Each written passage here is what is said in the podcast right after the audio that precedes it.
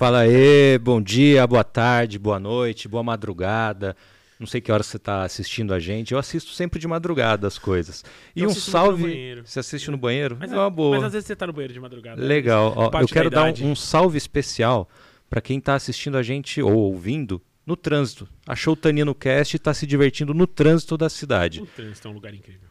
Eu me chamo Edio, esse é o Tanino Cast, um podcast com vinho, mas que não é um podcast de vinho.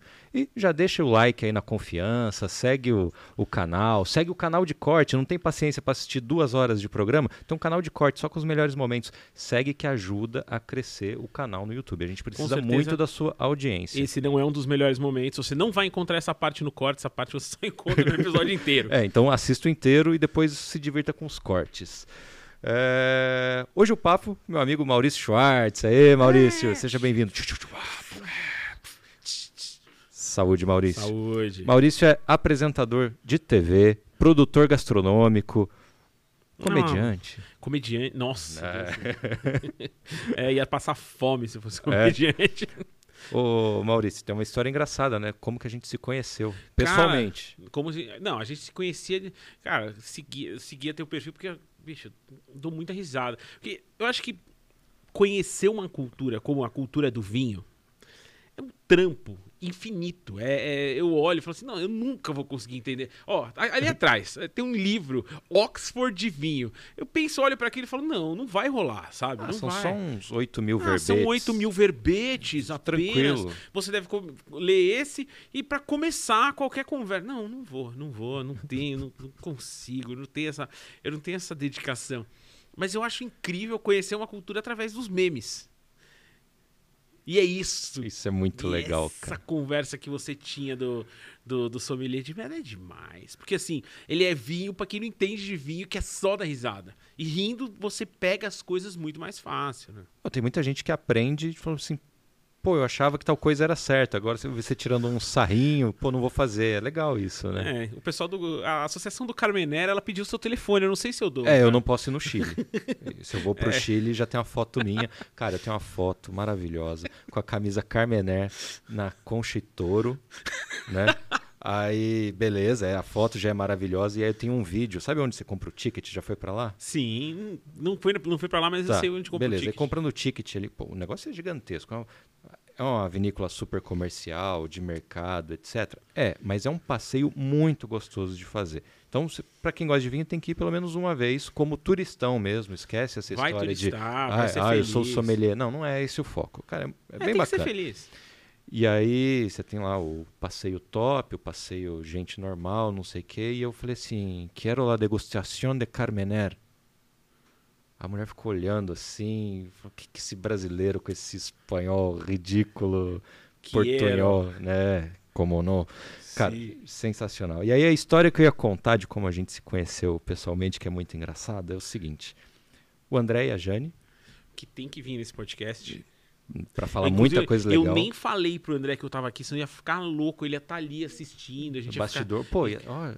Ó, Preciso, quero, quero audiência agora, eu quero é, torcida organizada aqui no, no estúdio. podcast Me chamou para para conhecer os rótulos da, da importadora deles, né? Vinhos de Israel e vinhos caché. Isso, cara, primórdios do perfil 2019, eu acho. Acho que sim. Acho que E sim. eu, cara, quem, e eu fiquei assim, né? Quem que tá me chamando? Eu falei, mas será que é, é na Ele tá empresa? brincadeira, é é um evento, né? Posso ir com a minha esposa, beleza. A gente chegou no endereço, eu olhei e falei assim, cara, é um apartamento residencial, não é um. Casa dele. Não, não é um, né, não é empresa, né? Chamaram a gente para um jantar, então, né? Mais intimista, legal. E aí você tava nesse jantar. Eles falaram, eles falaram, cara, a gente vai chamar o cara. Você não quer vir aí? Porque a gente nem sabe o que, que a gente tá fazendo. Eu Aham. falei, não, óbvio que eu vou. E aí, cara, sensacional. Eu nunca tinha tido um contato tão próximo com a cultura judaica. Então toda a refeição foi, foi kasher, porque eles são, kasher, né? porque eles, eles seguem a dieta É bem- kasher. E apresentaram o portfólio deles, cara, maravilhoso, uma noite, puta, demais. Na época, eu tinha uma funcionária que hoje mora em Israel, que é judia, que é a Renata, que é super fã de você. E ela falou assim, cara, co- como que você já entrou nesse meio? Né? Como você chegou Você ali, chegou né? na nata tá dos caras nessa- mais O que que legais você tá do mundo fazendo do nessa, vinho. Eu tô- nessa tô aqui no- mesa? no microfone. E, ela falou, como foi? Eu falei, não posso contar agora, eu sou judeu também. Eu Faço saí de- parte do é, povo é, escolhido. Eu, eu saí com uma conta no Safra e um título do Hebraica. É. E, e, e a capacidade de reclamar fazendo assim. Ai, ai. Você pode reclamar assim, a gente tem essa. e foi assim que a gente se, conheceu, pessoalmente, cara, a gente né, deu cara? muita. é, Nossa, que noite enfim, 10. o- Precisamos repetir, viu? Aceito convites Não, voltar e ter um jantar convidar, maravilhoso. você tem que convidar o André e a Jane aqui, porque o André é muito fera. Ele é um, um baita estudioso, conhece tudo de vinho e, e a, a importadora deles é especializada em vinho kasher. Cara, metade do que eu. Metade não, 85% do que eu sei sobre vinho kasher Aprendeu com eles. é só o André, assim. Porque ele é uma máquina de aprendizado, conhece tudo, tá atrás de formações, estuda pra caramba. Tudo aquilo que eu sou preguiçoso, o cara é dedicado, sério. E, meu, é incrível. E, e em cima daquilo, provavelmente é que nasceu um outro projeto que a gente daqui a pouco vai falar, que é o Delitube, de qual a gente é parceiro. e, é, a gente vai falar, mas só uma pitadinha. O episódio com o André foi o que eu mais gostei. Cara. Ah, o que a gente o faz. Carbonara. O que a gente faz no Carbonara. Cara, porque. é, Sabe que essa história do Carbonara que eu faço pra eles no DLTube é uma história que eles inventaram de trazer um queijo italiano. Porque é muito raro queijo Uhum. kasher bom. Desculpa, todas as pessoas que importam, trazem, fazem, vem queijo kasher. Eu amo vocês, mas não é bom. o... É raro. Aí o André falou: Cara, a gente achou um parmesão, parmegiano, origiano, sério, e a gente tá trazendo. Eu falei: Puta, que legal. Eu- a receita certa de carbonara é com pecorino, Isso. mas com parmesão vai ficar incrível. Vai dar um creme, de um creme de ovos com queijo bem gostoso, tal. E eu vou fazer pra vocês. E eu prometi isso. Cara, passou muito tempo e eu nunca conseguia fazer. Porque eu falei, ah, vou fazer pra vocês uma versão que eu faço em casa às vezes, quando não tem tem pancetta, quando não tem, é, como chama, guanciale, quando a gente Nem não tem bacon, né? nem bacon, nem, sei lá, nem qualquer parte Do porco. porco pra você colocar dentro do saborosa. negócio, que tem muita gordura e muito sabor. Eu, eu inventei essa brincadeira de fazer com com shiitake, eu Uhum. acho, com algum, com algum Cogumelo. cogumelo. Cara, fica bem legal. É diferente, é diferente, é gostoso. É gostoso. Falei, não, então eu vou fazer o seguinte, vamos fazer no programa. E aí o André, porque todos os episódios da YouTube sou eu entrevistando alguém. Aí o André falou assim: não, agora você vai fazer. E aí eu fiz pra eles. Ah, ficou uma delícia. Não. Porque, enfim, era uma Não, promessa que eu sensacional, tinha. Gostei demais desse E o André tirando sarro da minha cara, fazendo graça. Você esquecendo a pimenta. É, óbvio. Só- só- Só, Qua- quase, só né? a essência do que é. prato, o né? que deu o nome do prato, que é carbonara, porque carvão, pimenta em cima, é, detalhes. Mas a gente vai chegar no, no A gente chega no DLTube daqui a pouco. Maurício, então você, né, como eu falei, apresentador de TV, apaixonado por viagem, gastronomia. É, Cara, como é que você entrou nesse mundo de gastronomia primeiro? Cara, na verdade, eventos, né? na verdade, eu entrei no mundo da gastronomia por conta de, de eventos culturais. E eu entrei no mundo de eventos culturais porque eu fiz direito na USP, na São Francisco. E tudo que eu não queria era fazer direito. Eu jamais quis fazer aquela faculdade, eu jamais me vi como um advogado. E, aliás, graças a Deus, Ah, mas por que, não que você fez? Uma pressão familiar? Ah, todo um- mundo, não, você é um cara articulado, você é legal, você é esperto. Pô, você vai, você vai dar um bom advogado. Só que aquilo que as pessoas acham sobre você não tem nada a ver com o que você Sim. quer fazer da sua vida. Mas, cara, eu entrei naquele processo, terminei a escola, caí no cursinho, queria fazer cinema, sei lá, queria dar uma pirada, mas não.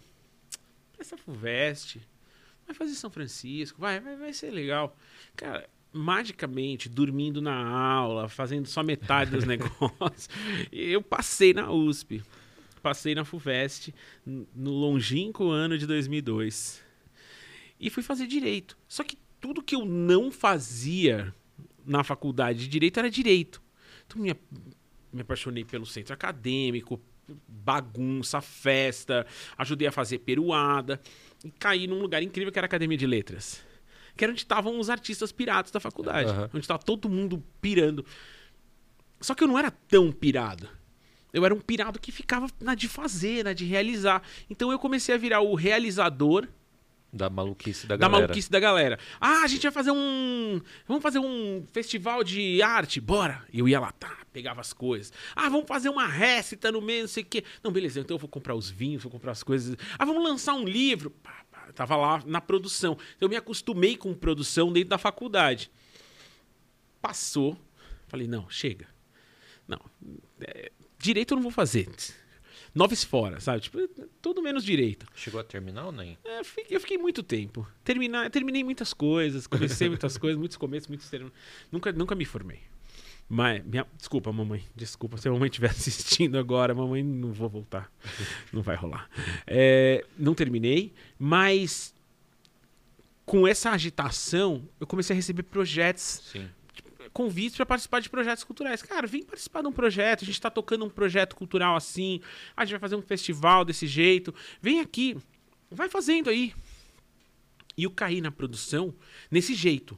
Dos amigos. Ah, ó, tem um cara que tá precisando de uma ajuda com uma Chama o revista. Maurício. Chama o Maurício lá, ele vai lá, ele faz, pá, pá, pá. Cara, e aí, já no final da faculdade, eu inventei um negócio, que era minha produtora, que eu falei, eu não vou trabalhar pra ninguém. Eu vou trabalhar com um monte de gente, mas eu não vou trabalhar pra ninguém. Eu não vou, eu não vou ser, sei lá, estagiário, depois pleno, plano de carreira numa produtora, porque nem sabia exatamente o que eu queria fazer. E era mais ou menos 2008, quando eu comecei a brincar com produção cultural. A brinca... Literalmente. Eu entrava em todo tipo de projeto, ouvia todo tipo de conversa. Vamos fazer, vamos acontecer. Um festival aqui, uma exibição de cinema ali. Ah, tá, tá, tá, tá. Fui fazendo. Até que em 2010, por conta desse fazer e fazendo e acontecendo, e festivais, e exibições, e cinema, livro, e tudo, literatura alternativa, poesia sul-latino-americana, tudo, tudo que aparecia eu entrava. Em 2008, isso, eu comecei essa brincadeira, 2010, uma figura incrível da gastronomia, o André Bocato, me convidou para participar da primeira curadoria gastronômica da Bienal do Livro. Eu já trabalhava muito com a galera de literatura, eu conhecia muito bem o mercado do livro. Eu sabia o que, que eles gostavam, já mais ou menos entendia aquela história de Bienal do Livro, mas nunca tinha participado ativamente da coisa. Cara, eu me joguei nesse mundo. Porque aí, assim, a gente inventou de ter uma arena gastronômica com um monte de palestra, mais um monte de restaurante, um festival de cardápios literários. Já era, era o meu tipo de pilha. De entrar, fazer. Cara, só que aí, na hora que você. Primeira vez que você entra num restaurante e alguém fala pra você, nossa, eu vou trazer várias. Eu lembro, eu lembro de uma cena. Era o Tieto Gonzalez. Hoje, Tieto, Comedoria Gonzalez, tá lá no Mercado de Pinheiros. O Tieto tinha um restaurante na Bela Sintra, chamava Arri. Era um restaurante de comida peruana. Lembro que a gente foi fazer uma conversa com o cara por conta do festival. Ele ia fazer um menu inspirado no Pablo Neruda. E ele me trouxe um prato que ele era da largura dessa mesa, com uns 12 ou 15 tipos diferentes de sobremesa. Que beleza. Mano, E eu lembro que nesse Menu momento. degustação de Não, sobremesa. nesse momento eu falei assim: eu acho que eu estou fazendo a coisa certa. Alguma coisa de certo tem nesse negócio. E eu fui ficando amigo de donos de restaurante, de pessoas. Cara, esse festival, ele era tão maluco. Ele tinha um menu inspirado no Vinícius de Moraes, feito pela Janaína Rueda no Bar da Dona Onça. Ele tinha um menu inspirado na Festa de Babette, feito no Le Chef Rouge. Eram, eram menus, assim, completamente malucos, inspirados por obras de escritores brasileiros e não brasileiros. Você lembra de um bar que tinha na. na Tietê, com a Padre João Manuel, chamava Dry Bar? Lembro. Você lembra desse bar? Lembro, lembro. Bar de maluco. Eu adorava aqueles caras. Esse cara doido, doidão, a gente ficou super amigo. Eles me convidavam pra tocar e eu nunca fui DJ. eu nem sabia, botava meu iPod. O, é, a gente fez um, um cardápio de drinks inspirados em grandes escritores americanos. Hunter Thompson. Cara, só drinks clássicos inspirados por grandes escritores americanos. Umas pirações em cima das pirações. Então era tudo muito louco. Eu E, caí tipo, na tudo- gastronomia. E, tipo, tudo surgindo naturalmente. Porque entrava e falava assim, ó, gos- gostou? Vamos, vamos chegar no vinho. Nossa, nós vamos chegar uma hora. Não, Porque você tava no meio da bagunça, não era um, especialista de nenhuma Nunca das áreas, fui especialista de mas você nada. tava em todas e Mas eu tudo. tava chegando, entendeu? Eu tava chegando, eu tava interessado. Comer, comer nunca começou ali. Né? Comer, com- uma família judaica, comer é tipo tudo. Todas as, sabe, toda semana, todo dia, mesa, comida, comida, comida. Com cinco anos de idade, meu pai pegava minha mão e me, me- levava dentro do Mercadão pra comer sanduíche de mortadela. Então, assim, eu, eu conheci o Mercadão antes dele ser legal. Na época que era tipo. é, o baixo meretrício ali, sabe aquele lugar meio sujo, tipo, não larga a minha mão, porque aqui é meio trash. Sábado de manhã, andando com o papai no Mercadão, assim, comidas, enfim. Eu, eu sempre tive muito perto de comida avós que cozinham, mesas fartas, isso faz parte da nossa cultura. Não é. Enfim, essa, a relação com a comida dentro da, da cultura judaica é muito forte. Na minha família, isso é muito óbvio. Mas trabalhar com isso nunca foi muito perto. E o que é muito curioso é que, de algum jeito, meu pai sempre esteve trabalhando com alimentação, na parte de commodities. Minha mãe sempre esteve trabalhando com arte, porque era artista plástica e designer de vidro. E eu, de algum jeito, amarrei um, o no outro. DNA pegou a parte Peguei, da numa, comida peguei um pouquinho e- de e cada da um, arte. juntei arte, cultura, pá. E, e aí eu entrei nessa brincadeira, meio que apresentando gastronomia como cultura. Cara, e todo o caminho de 2010 até aqui, tudo que eu fiz tem um pouco dessa pegada de apresentar a gastronomia como cultura, gastronomia como conteúdo, o que, que a, a- a gastronomia pode oferecer. Então, assim, e tudo vem disso. Só que alta gastronomia, menus degustação, 55 pratos, gastronomia molecular, aquela pompa, nunca foi minha cara. Eu tinha uma pergunta. Vai lá, vai lá. Já que você vai lá, chegou vai lá, vai lá, nisso, fala nisso. é, e que vai te dar o gancho para falar dos eventos de rua. É, Era isso mesmo. Por que comida de rua e não três estrelas Michelin? O que, que te fez a comida de rua te apaixonar? É uma comida mais genuína que representa mais Cara, a cultura de um eu acho povo? eu poderia eu ou poderia você não gosta da parte Tudo isso é do negócio? verdade. Tudo isso que você falou é verdade. A comida de rua é muito vernacular, a comida de rua é a rua, a expressão verdadeira do povo. Tudo isso é verdade. Mas não. Na verdade, o que acontece é o seguinte. Eu, quando eu me envolvi com poesia, eu não estava envolvido com os grandes poetas, a alta literatura. Eu estava com os caras que vendiam caderninho, sarau no Campo Limpo Aham. sarau na Cooperifa. Eu tava envolvido com o pessoal da poesia alternativa. Quando eu tava falando de música, eu tava falando de músico de rua, galera que fazia um uma coisa. Eu já tava sempre rolando no cenário alternativo e num cenário mais próximo das pessoas e menos próximo da academia ou da alta literatura. Eu sempre tive mais próximo de uma coisa de rua. Meu interesse era por grafite, eu era amigo dos grafiteiros. Massa. Dos pichadores, aqueles malucos que invadiram a Bienal. Aqueles caras conviviam comigo. Então eu tava dentro dessa galera. Quando eu fui fazer coisa com comida, que eu cheguei na. Eu cheguei. Porque essa chegada que eu contei pra vocês é alta, é alta gastronomia. Todos os grandes chefes de São Paulo, ah, restaurantes, menus, ah, a degustação, o cara do bigodinho lá, tá. Seu amigo lá, nem lembro o nome dele. Eu, tava, eu achei isso muito divertido. Mas eu, eu era muito mais. é, mais retardado do que o resto das pessoas. Então, tipo, é, sabe, você tá no meio daquela coisa, você tá tirando sarro, você tá fazendo graça. Às vezes parece que, enfim, é, é divertido, mas os caras não, não, é, não é exatamente o que eles querem. Os caras querem fazer avaliação, anotar número. Eu lembro de, tipo, lembro no meio desse processo da Bienal, me chamaram, ah, sei lá, veio um cara de uma coisa, me chamou para um restaurante que já nem existe, com um monte de sommelier de verdade, assim, sabe? E aí os caras me deram o, o caderninho, a canetinha, ah, vai ter um vinho tal. Você fazer, suas, você fazer as suas notas de degustação.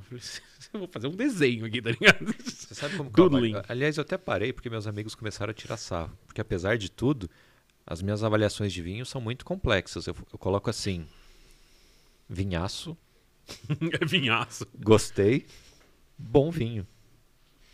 Cara, não. Apesar de Não. ser do, do vinho, a minha parte. Né, o lado particular, pessoal, não, para. Né, não, se é para fazer uma descrição para um produto que vai ser vendido, beleza, é uma coisa. Agora eu, no meu dia a dia. No dia a dia, né? porque no dia a dia é, É. assim que você vive. Então, quando, quando essa brincadeira começou, eu já tava meio fora d'água, porque era tudo muito longe da minha realidade, do, do que eu do que eu curtia, do que eu vivia, da minha galera e tudo mais. E em 2012, não, 2010, entrei nesse universo, um monte de coisa, projetos, livros, tal, festivais, todas as coisas acontecendo. Restaurantes, amigos, tudo, vivendo no meio da, da- do, do pessoal da gastronomia, tudo é muito divertido. E em 2012 apareceu uma oportunidade, porque eu estava produzindo outras coisas culturais, atrações de Israel, estava trazendo virada cultural, estava trazendo na- naquela virada cultural eu estava trazendo ao mesmo tempo Bloco do Sargento Pimenta do Rio de Janeiro, o primeiro show deles em São Paulo. Tinham estourado no Rio de Janeiro, eram amigos, era amigo de amigo. Eu falei, cara, quer Bem. vir? Ele falou, ah, beleza, bora. Dá o ônibus, dá a grana. Eu falei, se vai lá, se vira aí, a gente vai dar um jeito. Pau, beleza, vem. Produzi os caras na virada cultural. Produzi o meu amigo Peixe, da banda SOS, fazendo um negócio que eu chamava de Carna Judeu, que era tipo uma, como se fosse uma música de festa de casamento tocando no meio, da, no meio do calçadão lá da 15 de novembro. Produzi umas duas, três atrações israelenses. Umas bandas de, de música balcânica, umas coisas doideira. Dentro da virada cultural. E o Zé Mauro, que naquela ocasião ficou meu amigo, que era o diretor da virada, falou: Cara, você não tem uns negócios pra gente fazer no Minhocão, não? Falou: Pensei, ah, tem os caras do grafite. Falei: "Pô, Minhocão tinha acabado de começar aquela conversa. De Todas as fechar, paredes eram f- meio eh, cinzas. Eu falei: Puta, seria muito legal se o Minhocão fosse um monte de grafite, a gente faz tudo ao mesmo tempo.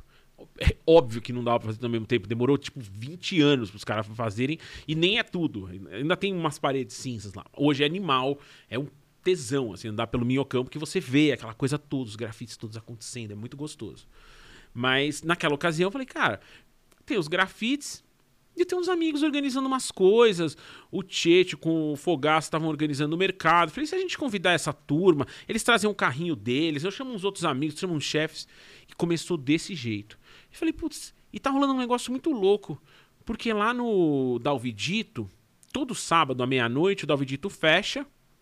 E à meia-noite ele serve uma galinhada. Galinhada com samba. E eu, seria uma ótima ideia a gente convidar o Alex Atala pra fazer isso. Aham. Aí o Zé falou assim: ah, essa ideia é boa. Vamos falar com o Alex Atala. Só que aí ele conversou com um cara que é um jornalista, eu não vou falar o nome porque o cara já morreu. Não, é, não, eu vou falar assim, já que ele já morreu. Não vai te processar. Cara, ele, ele- ele- o, cara, o cara depois ficou. Ele, ele sempre foi muito meu amigo, ele é um cara muito especial, o Gilberto de Menstein. O, o Gilberto Menstein chamou o Zé Mauro pra uma prévia do que, que seria a virada daquele ano. E aí ele falou, cara, a gente tá fazendo isso, tô trazendo o Gilberto Gil, tô trazendo isso, tô trazendo o samba, tô trazendo aquilo. Tô E a gente tá chamando, a gente tá chamando uns chefes pra ir pro Minhocão, pra ocupar o Minhocão, porque a nossa proposta é começar um tipo de ocupação cultural no Minhocão, fazer um negócio legal. Aí o cara falou, mas que tipo de coisa? Eu falei assim, ah, tipo, chama, tipo, chamar o Alex Atala, fazer uma galinhada no Minhocão. Primeira linha da, da, da virada de 2012. Virada, virada cultural terá Gilberto Gil e Alex Atala fazendo galinhada no Minhocão. Alex Atala tava viajando, ele nem tinha sido convidado. Cara, isso virou um baita de um rolo, mas aconteceu. Ele foi? Alex Atala. Alex Atala era pra vir à meia-noite, serviu mais ou menos uma da manhã, galinhada. Que o pessoal, a galera invadiu, foi uma loucura, Globo News, aquela cena assim, tipo, "Ei, pelo amor de Deus, calma, galera. A galera invadiu a galinhada. Era pra ter duas da manhã o Eric Jacan, três horas da manhã ele serviu sopa de cebola e sanduíche de banana com foie gras. Animal, animal. Sensacional. Cara, e na sequência, 20 barracas com todo mundo. O Tietchan, o Fogaça, a Janaína, o Renatão do, do Cozi. Cara, todos os chefes de São Paulo estavam ali em cima servindo comida pra galera. Eu nunca falei, eu vou fazer um festival de comida de rua. Eu falei, eu vou fazer um festival de comida na, Na rua. Não é um podcast botar os- de vinho, é um podcast com vinho. Eu vou botar esses chefes na rua. Tanto que o projeto chamava Chefes na Rua. Cara, eram 20 barracas em cima do minhocão servindo. Só que naquela manhã de domingo, o Renato Carione do Cozi serviu 2 mil hambúrgueres de pato. E tem uma cena, cara, que é muito louco, né? Porque assim, a gente de repente botou o negócio e começou, sabe? Sabe aquele esquema campo dos sonhos? Se você fizer, se você construir, eles virão. A gente construiu, sem nenhuma ideia do que seria. Sem ideia de como organizar as filas, sem ideia de como. Faz. Pum. colocamos o negócio na rua. Bicho. Que maluquice, rapaz. Que maluquice. Que coisa insana. Nossa, mas o povo, o povo amou aquilo. Aquilo virou o grande tema. Foi o grande assunto. Eu olhei e falei, cara, eu preciso me dedicar mais a entender o que, que está acontecendo, porque eu botei um monte de barraquinha no meio da rua, fazendo umas comidas, ah, sei lá, comidas normais. Tipo, não tinha nada de. Não era, não era alta gastronomia. Janaína serviu. Cara, o prato da Janaína é tão genial. Ela serviu um puteiro a love story. Maravilhoso, cara. Os pratos eram todos geniais. Era um mais legal que o outro. Sabe? Gente fazendo coisa muito interessante. E teve gente que fez algo pro evento? Cara, teve o Rafael Desperiti. Naquela ocasião, a gente chamou ele e ele falou: Cara, eu vou fazer um hot dog francês. Como é que era? Era um hot dog, só que com molho béarnaise e queijo gruyère derretido em cima. Gratinado. Mano, isso virou prato, assinatura dele pra vida, entendeu? Ele fez depois em todas as feiras isso, porque dava muito certo, era do caralho. Era uma, uma salsicha berna, deliciosa, muito boa. Então, uma, um pãozinho baguete gostoso. E era um, um hot dog francês. Tem, sabe, sabe que o negócio não fica melhor, sabe? Sim, porque a coisa sim. era sensacional. O cara pegou o espírito e. Pegou o espírito e fez. Genial. Cara, Luiz Emanuel, que hoje tá lá naquele. Hoje eu vi que ele tá lá num restaurante francês na Zona Leste, naquele Vila Nalha. O bicho tava fazendo steak tartar em cima do, do minhocão. Era um cara mais maluco que o outro, fazendo coisa mais maluca. Então, gente criando, e eu falei, meu, existe alguma coisa acontecendo. Eu falei, não, isso, isso está acontecendo e eu não sei exatamente o que, que é, mas preciso entender. Aí eu fui começar a entender que existia food truck, que existia festival, existiam feiras, tinha uma feira maluca no Rose Bowl, tinha o Smorgasburg em Nova York, tinha os food trucks em todo quanto é canto. Aí eu falei, não, preciso me jogar. E fui para Nova York. Cara, basicamente, uma mão na frente e a outra atrás. Você já foi Cara, e a coragem- focado Não, daí eu fui- falei, eu vou olhar. de comida de rua. Eu, for, eu vou olhar. Eu fui para olhar. Porque, cara, tem food truck. Isso tá virando um negócio que é relevante, não era uma coisa de, de que a gente falava. Comida de. A, a- barraquinha sempre teve em Nova York, mas ninguém viu. Ah, ah, tá, tem um cara vendendo um hot dog, tá, beleza, a salsicha tal. Ah, hot dog, não, comida de rua, hot dog, né? Ah, o shish kebab ou hot dog? Qual que, que, que... Eu fui pra olhar. E eu lembro, tinha recém acontecido aquele é, furacão Sandy em Nova York Sim. que, cara, detonou. Foi pesadíssimo. Eu cheguei dois dias depois. Eu lembro que tinha um cara maluco com uma foto, um casaco amarelo, com uma coisa escrita em silver tape, bem nova iorquino, assim, fuck you, Sandy. Tipo, Agora o furacão vai embora. Agora o furacão vai embora, porque ele mandou um fuck you, Sandy. E, e eu desci. Tava no Upper West Side, lá 70 e pouco, e fui descendo. Falei, cara, vou andar. Desci, desci, fui, andei, olhei, passei no Halal Guys. Falei, nossa, Halal Guys. Deixa eu comer esse negócio aqui. Você chega lá, na época era 5, acho que agora é 7 ou 8. Talvez 10, não sei. Aí você pega um pratão, que é um marmitex, desse tamanho, com frango, cordeiro, um arrozinho com arrozinho com especiarias, um de alface, o que eles chamam de white sauce e red sauce. O white sauce é uma maionese com tahine muito louca, o red sauce é queimação raiz. Meu, negócio super saboroso. Falei, pô, que legal. Tem comida de verdade sendo servida na rua. E continuei andando. Parei num food truck de falafel, três quadras pra baixo. É isso, é 50. Halal guys on 50. É, 59. Aí acho que lá pra 50 mais ou menos. Parei, vi um food truck de falafel e comecei a conversar com. Eu falei, eu falei, ô. metendo o nariz assim dentro do, do food truck do cara. Eu falei, qual que é, brother? O que, que é? Eu queria dar uma olhada aí no seu food truck. Ele falou, qual que é o seu nome, meu? O que você tá fazendo aqui? Falei, ah, meu nome é Maurício, eu sou do Brasil e eu vim aqui ver um food truck. Ele falou, olha, cara, você deu sorte. Porque o nome do meu pai é Maurício, o nome do meu filho é Maurício. E eu acho que você tem cara de ser meu primo. Caramba. Ele era judeu sírio. Cara, esse Com cara. você gravou um dos episódios. Eu gravei. Ele, ele tá. Jack Rummy. Esse cara, é, esse cara pra mim, ele é meu guru, assim, na comida de rua. Porque ele era um cara que trabalhava com tecido, importação, fabricação de tecido. E ele largou a tecelagem dele pra começar a ter a fazer um food truck em Nova York. E ele foi. Ele basicamente me tutorou por um mês. Falou: vem cá. Você virou o estagiário dele Eu ali. falei, eu falei, cara, o menino que fazia qualquer coisa, eu vendia. Você falou que não queria trabalhar numa empresa, você trabalhou no food truck. Eu trabalhei né? no food truck, mas eu trabalhava no food truck fazendo o quê? Eu, não- eu- eu nunca fui da cozinha. Nunca foi a minha pretensão. Tanto que toda, todas as coisas que eu faço é sempre isso. né? Eu não sou o cara da cozinha, mas eu vou lá comer. Então, eu tava fazendo o quê? Eu tava dando degustação e vendendo falafel. Então, aquela cena que tem no Chefs na Rua do primeiro episódio. Falafels, delicious falafels. Have a sample, man. They're crispy, crispy on the outside, musty on the inside. Uh, have a sample, man. Cara, era muito E a louco. galera pega na rua mesmo? Cara, as pessoas pegam. A cena ali era genuína. A cena é totalmente genuína. N- não só a cena é genuína, como assim, depois que eu fiquei lá, toda vez que eu voltava, hoje o food truck dele não tá mais na rua tal. Depois da pandemia, ele entregou o negócio. Toda vez que eu voltava pra Nova York, ele dava o boné na minha cabeça, enfiava. a- A bandeja. Eu chegava, ele botava o boné na minha cabeça, a bandeja na minha mão e falava assim: vai, vai, dá, dá a amostra lá. Por quê? Porque ele- a gente dava a amostra e isso gerava, gerava Sim, sim, venda. sim. E uma venda gerava uma fila. E uma fila gerava mais fila. Então a gente ficava sacando, tipo, olha, eu preciso começar a Não é trazer só brasileiro gente. que curte uma fila. Não, cara, porque a fila todo dá um, curte a uma fila. E, e é muito louco isso, porque eu falo isso até sobre é, segurança alimentar na rua. Eu falo, cara, onde tem uma fila, tem alguém que conhece aquele negócio. Se o cara tá na rua e tem gente ali, vai.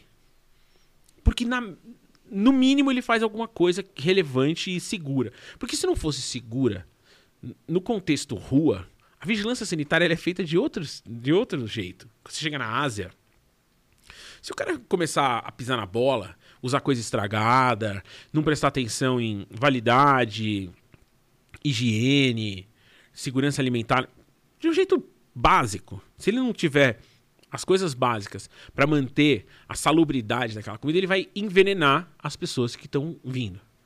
E quem come lá não é. Cara, não é, não é só turista, entendeu? Não é, não é, ah, pô, o cara veio aqui um dia nunca mais ele vai aparecer. Não, muito mais. É a Se ele do é a galera do ali. dia a dia mesmo.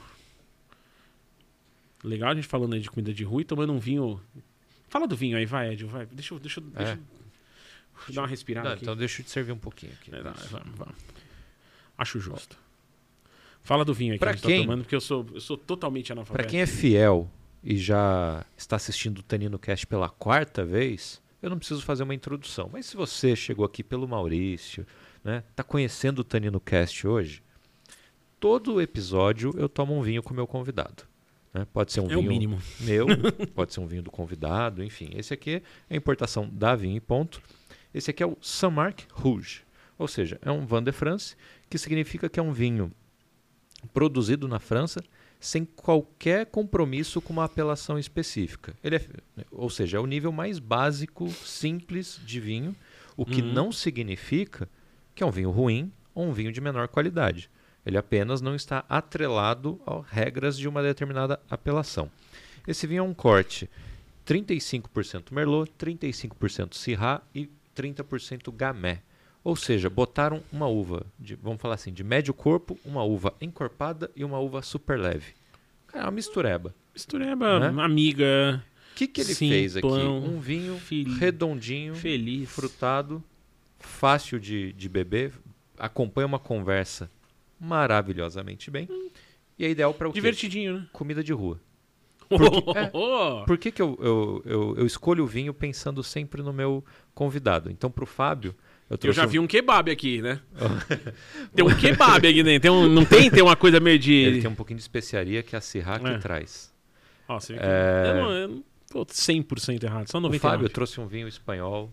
Né? O Luan, que foi meu primeiro convidado, eu trouxe o mesmo vinho, né? do mesmo produtor, na realidade, pro vinho que eu dei de presente quando eu fui no podcast dele. Então eu falei, cara, eu quero um vinho que se eu sentasse na rua para comer, e aí óbvio, é, é, sushi na rua, não, não, é esse vinho. Mas pensando até um pouquinho na questão do kebab, ou eu gosto muito de kafta. Então eu acho Uhum. que ele vai, É, eu- ele vai vi muito essa- bem. Mas eu falei, cara, eu, eu quero um vinho que não seja refinado, mas que, cara, cumpra o papel dele com maestria. Né? E é um vinho que hoje você encontra por R$ 99,00. Vou deixar o link na descrição se quiser comprar comigo. R$ 99,00 hoje, fevereiro de 2023. Se daqui um ano você me mandar mensagem e falar assim, ah, o vinho subiu, a culpa não é minha, é o câmbio. Tá? Hoje ele custa R$ 99,00. Você agradece o câmbio. Se ele subir, você xinga o câmbio. Mas culpem o câmbio, não culpem é, não, o não Ed, me culpem, por favor. Tá? Então, assim, é possível encontrar vinho de qualidade abaixo de 100 reais, importado, não. francês. Delícia. É Gostou? Sim, eu achei legal que quando você falou. A vibe, agora entendeu a vibe eu dele. Entendi agora. Porque me, me, me remeteu a essa coisa. É, é, muito engraçado que, como eu não sei tomar vinho, e, e as minhas memórias elas não são tipo, ó, oh, relva, porque eu não conheço, eu nem sei o que, que é relva. eu nunca fui na relva. Sabe um, um, um, aroma que eu acho muito engraçado? Quando fala assim do alcaçuz. Aí eu falo, tá, você acabou de voltar da Disney e comprou aquela balinha de alcaçuz? Porque do Talvez. contrário, não tem aqui no Brasil, não faz parte da nossa cultura. Para uma descrição técnica, você acaba usando como referência os aromas padrão em Estados Unidos e, e, e Europa. Mas e as nossas frutas? Será que você não encontra um cupuaçu num vinho branco? Será que você não encontra uma goiaba num vinho tinto? Mas essa não é a referência que eles têm por lá. Então entra lá, alcaçuz, é mirtilo. O aroma de mirtilo que a gente conhece aqui é do mirtilo importado, congelado, que nem está maduro ah, o tá suficiente. Tá Imagina você comprar nos Estados Unidos ali é, na fonte, é outro mirtilo. É né? Então a gente fala muito mais por convenção, óbvio. É, degustadores experientes que tiveram essa que, é oportunidade de estar no país de origem, beleza. Mas tem cada não, sensacional. Cada termo que a gente acho solta em degustação você... e... Acho importante que exista. É bullshit. Mas eu acho muito mais divertido. Minhas, minhas degustações são sempre visuais, com memórias. É muito engraçado. Porque eu, eu degusto e a, o que me vem é uma, é uma imagem de alguma coisa que me lembra... lembrou ali um falafelzão, aquela comida uh, Oriente Médio bem, bastante especiaria. Foi o que me remeteu. Você não tem só a memória olfativa, você lembra não, do é, momento, Ela é uma memória né? visual. Do Teve uma momento. degustação muito louca uma vez para mim, que eu fui pra Fazenda Atalaia. Sei. Ah, cara, Fazenda Atalaia... O, o, o, o Tulha é um dos maiores queijos do Brasil. Rosana, Paulo, vocês são uns gênios, são os animais. O negócio é muito foda. O queijo é incrível. O Tulha, aquele Tulha lindão assim, você corta, os cristais lindos. Que queijo incrível. Fiz uma degustação lá. E aí um dos queijos, você ia chamar de, de carmené, né? que vem um, um, vem um pimentão, assim. Só que assim, a, a, depois eu, eu experimentei o queijo, a primeira coisa que me veio foi um aroma da casa da minha avó. Porque minha avó, mãe da minha mãe, cara, a família dela é de Esmirna, na Turquia. Então, família Sefaradi, que tinha toda aquela tradição da culinária é, Oriente Médio muito forte. E entrar na casa dela, sentir aquele cheiro do pimentão queimando, sabe? Uhum, no, na boca do uhum, forno. Uhum. E eu senti aquele. Eu, eu, na hora que eu botei o queijo na boca, eu não senti pimentão. Eu vi a casa da minha avó.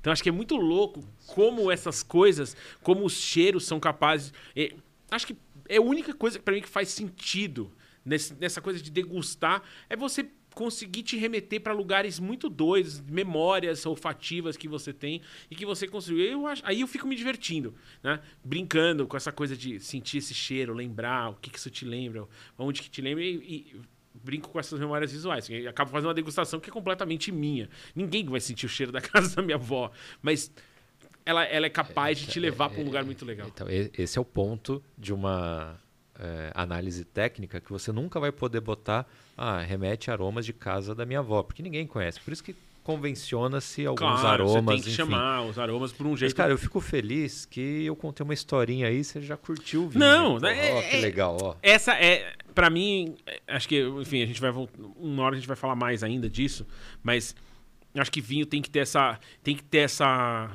tem que perder essa coisa de oh, oh degustação. Oh, e descer um pouquinho do salto, sabe? Para você curtir. Curtir, tomar, beber, bater papo e lembrar de coisas que são legais. Cara, a gente tava falando, a gente falando de comida de rua, falando de falafel. Cara, porque essa experiência em Nova York ela foi muito doida. Porque foi lá que eu conheci um food truck, acompanhei o funcionamento de um food truck, olhei, falei, não, peraí, o funcionamento da cozinha é assim, né? Ah, tem isso. Não, nada é feito no food truck, tudo é feito antes. Tem a cozinha do pré-preparo. Ah, vamos lá acompanhar o pré-preparo. Ah, tem as... E o pré-preparo do cara era o que? A casa dele? Não, ele tinha uma cozinha. Você não, não, não é uma... amador o negócio. Você não... No cenário de comida de rua de Nova York, você não obtém uma licença se você não cadastrar uma cozinha de preparo, que pode ser sua ou alugada. Tá. Que é uma... E não necessariamente é próximo do da onde o truck está. Na verdade, ela sempre não é, é próxima. ela é num lugar assim que chama tipo Long Island City, em Queens. Uh -huh. Tipo, é, é, é, hard. A gente produziu. Ah, com o Fabinho que teve aqui já. A gente produziu em Long Island City. Pergunta pro Fabinho se ele, se ele queria sair a pé depois das sete da noite da cozinha e ir até a esquina lá no chinês buscar, um, buscar uma comida. Não dava, mano. O negócio era gangue pesada, assim. O lugar era. era... Tem, uns, tem uns cantos esquisitos em Nova York. Tem. Tava, tava, tava vendo uma. Tava vendo. Eu, eu acompanho muito. Essa coisa toda de conhecer a cultura de comida de rua em Nova York é, me fez ficar muito próximo de coisas acontecendo no mundo. Né? Então, olhei o Smorgasburg. O Smorgasburg me inspirou a montar a feirinha gastronômica em 2013. Em 2013 a gente olhou aquilo e falou: putz, quer dizer que pegar um espaço abandonado e botar umas barraquinhas vira uma feira? Vamos fazer esse negócio. A gente começou uma feira semanal, né? 309 da Rua Girassol, lá no uhum. meio da uhum. Vila Madalena. Um estacionamento que a região estava tão fraca que ele fechava no domingo, que não valia nem a pena abrir o estacionamento. A gente falou, não, tá bom, eu alugo esse estacionamento por dia, eu venho aqui, faço a minha bagunça, tiro a minha bagunça, tá tudo certo, beleza? Beleza, vem aí, faz sua bagunça, tá tudo bom. Cara, a gente montou. E começou. Uma semana, junta, junta chefe, junta, junta estudante, junta os malucos. Cara, lança E aí precisaram abrir um estacionamento para suprir o estacionamento. Aí, aí, aí, aí, começaram a abrir vários estacionamentos do lado. Todos malucos, cuidador de carro, lateiro. Você junta tudo, tudo, tudo de bom, assim. Começa a juntar em volta. A feirinha gastronômica foi uma loucura. Acho que a gente recebia, cara, duas, três mil pessoas num espaço mal e mal cabia 200. Entra, sai, entra, sai, entra, sai, entra, sai. Pega a sua comida e vai embora, pelo amor de Deus. Uhum. Que a fila tá em duas horas para entrar aqui no espaço. Só para entrar no espaço. De lá em 2000 e... Segundo semestre de 2013 a gente vai para pra Praça Benedito Calixto. Também no domingo, porque Benedito Calixto sábado. Lindo, maravilhoso. Benedito Calixto no domingo. Os caras tinham medo de descer até com o cachorro para andar na praça porque era meio deserto. Aí a gente ah, adora um lugar deserto. Adoro um lugar onde não tem nada para poder fazer bagunça e uhum. arrumar confusão Ninguém com o vizinho. É lógico. Aí a gente caiu lá e aí a feirinha gastronômica ganhou um outro tamanho. Começamos a fazer festival de hambúrguer junto com o pessoal do Burger Fest, feirinha de hambúrguer. Muita coisa aconteceu dentro desses festivais.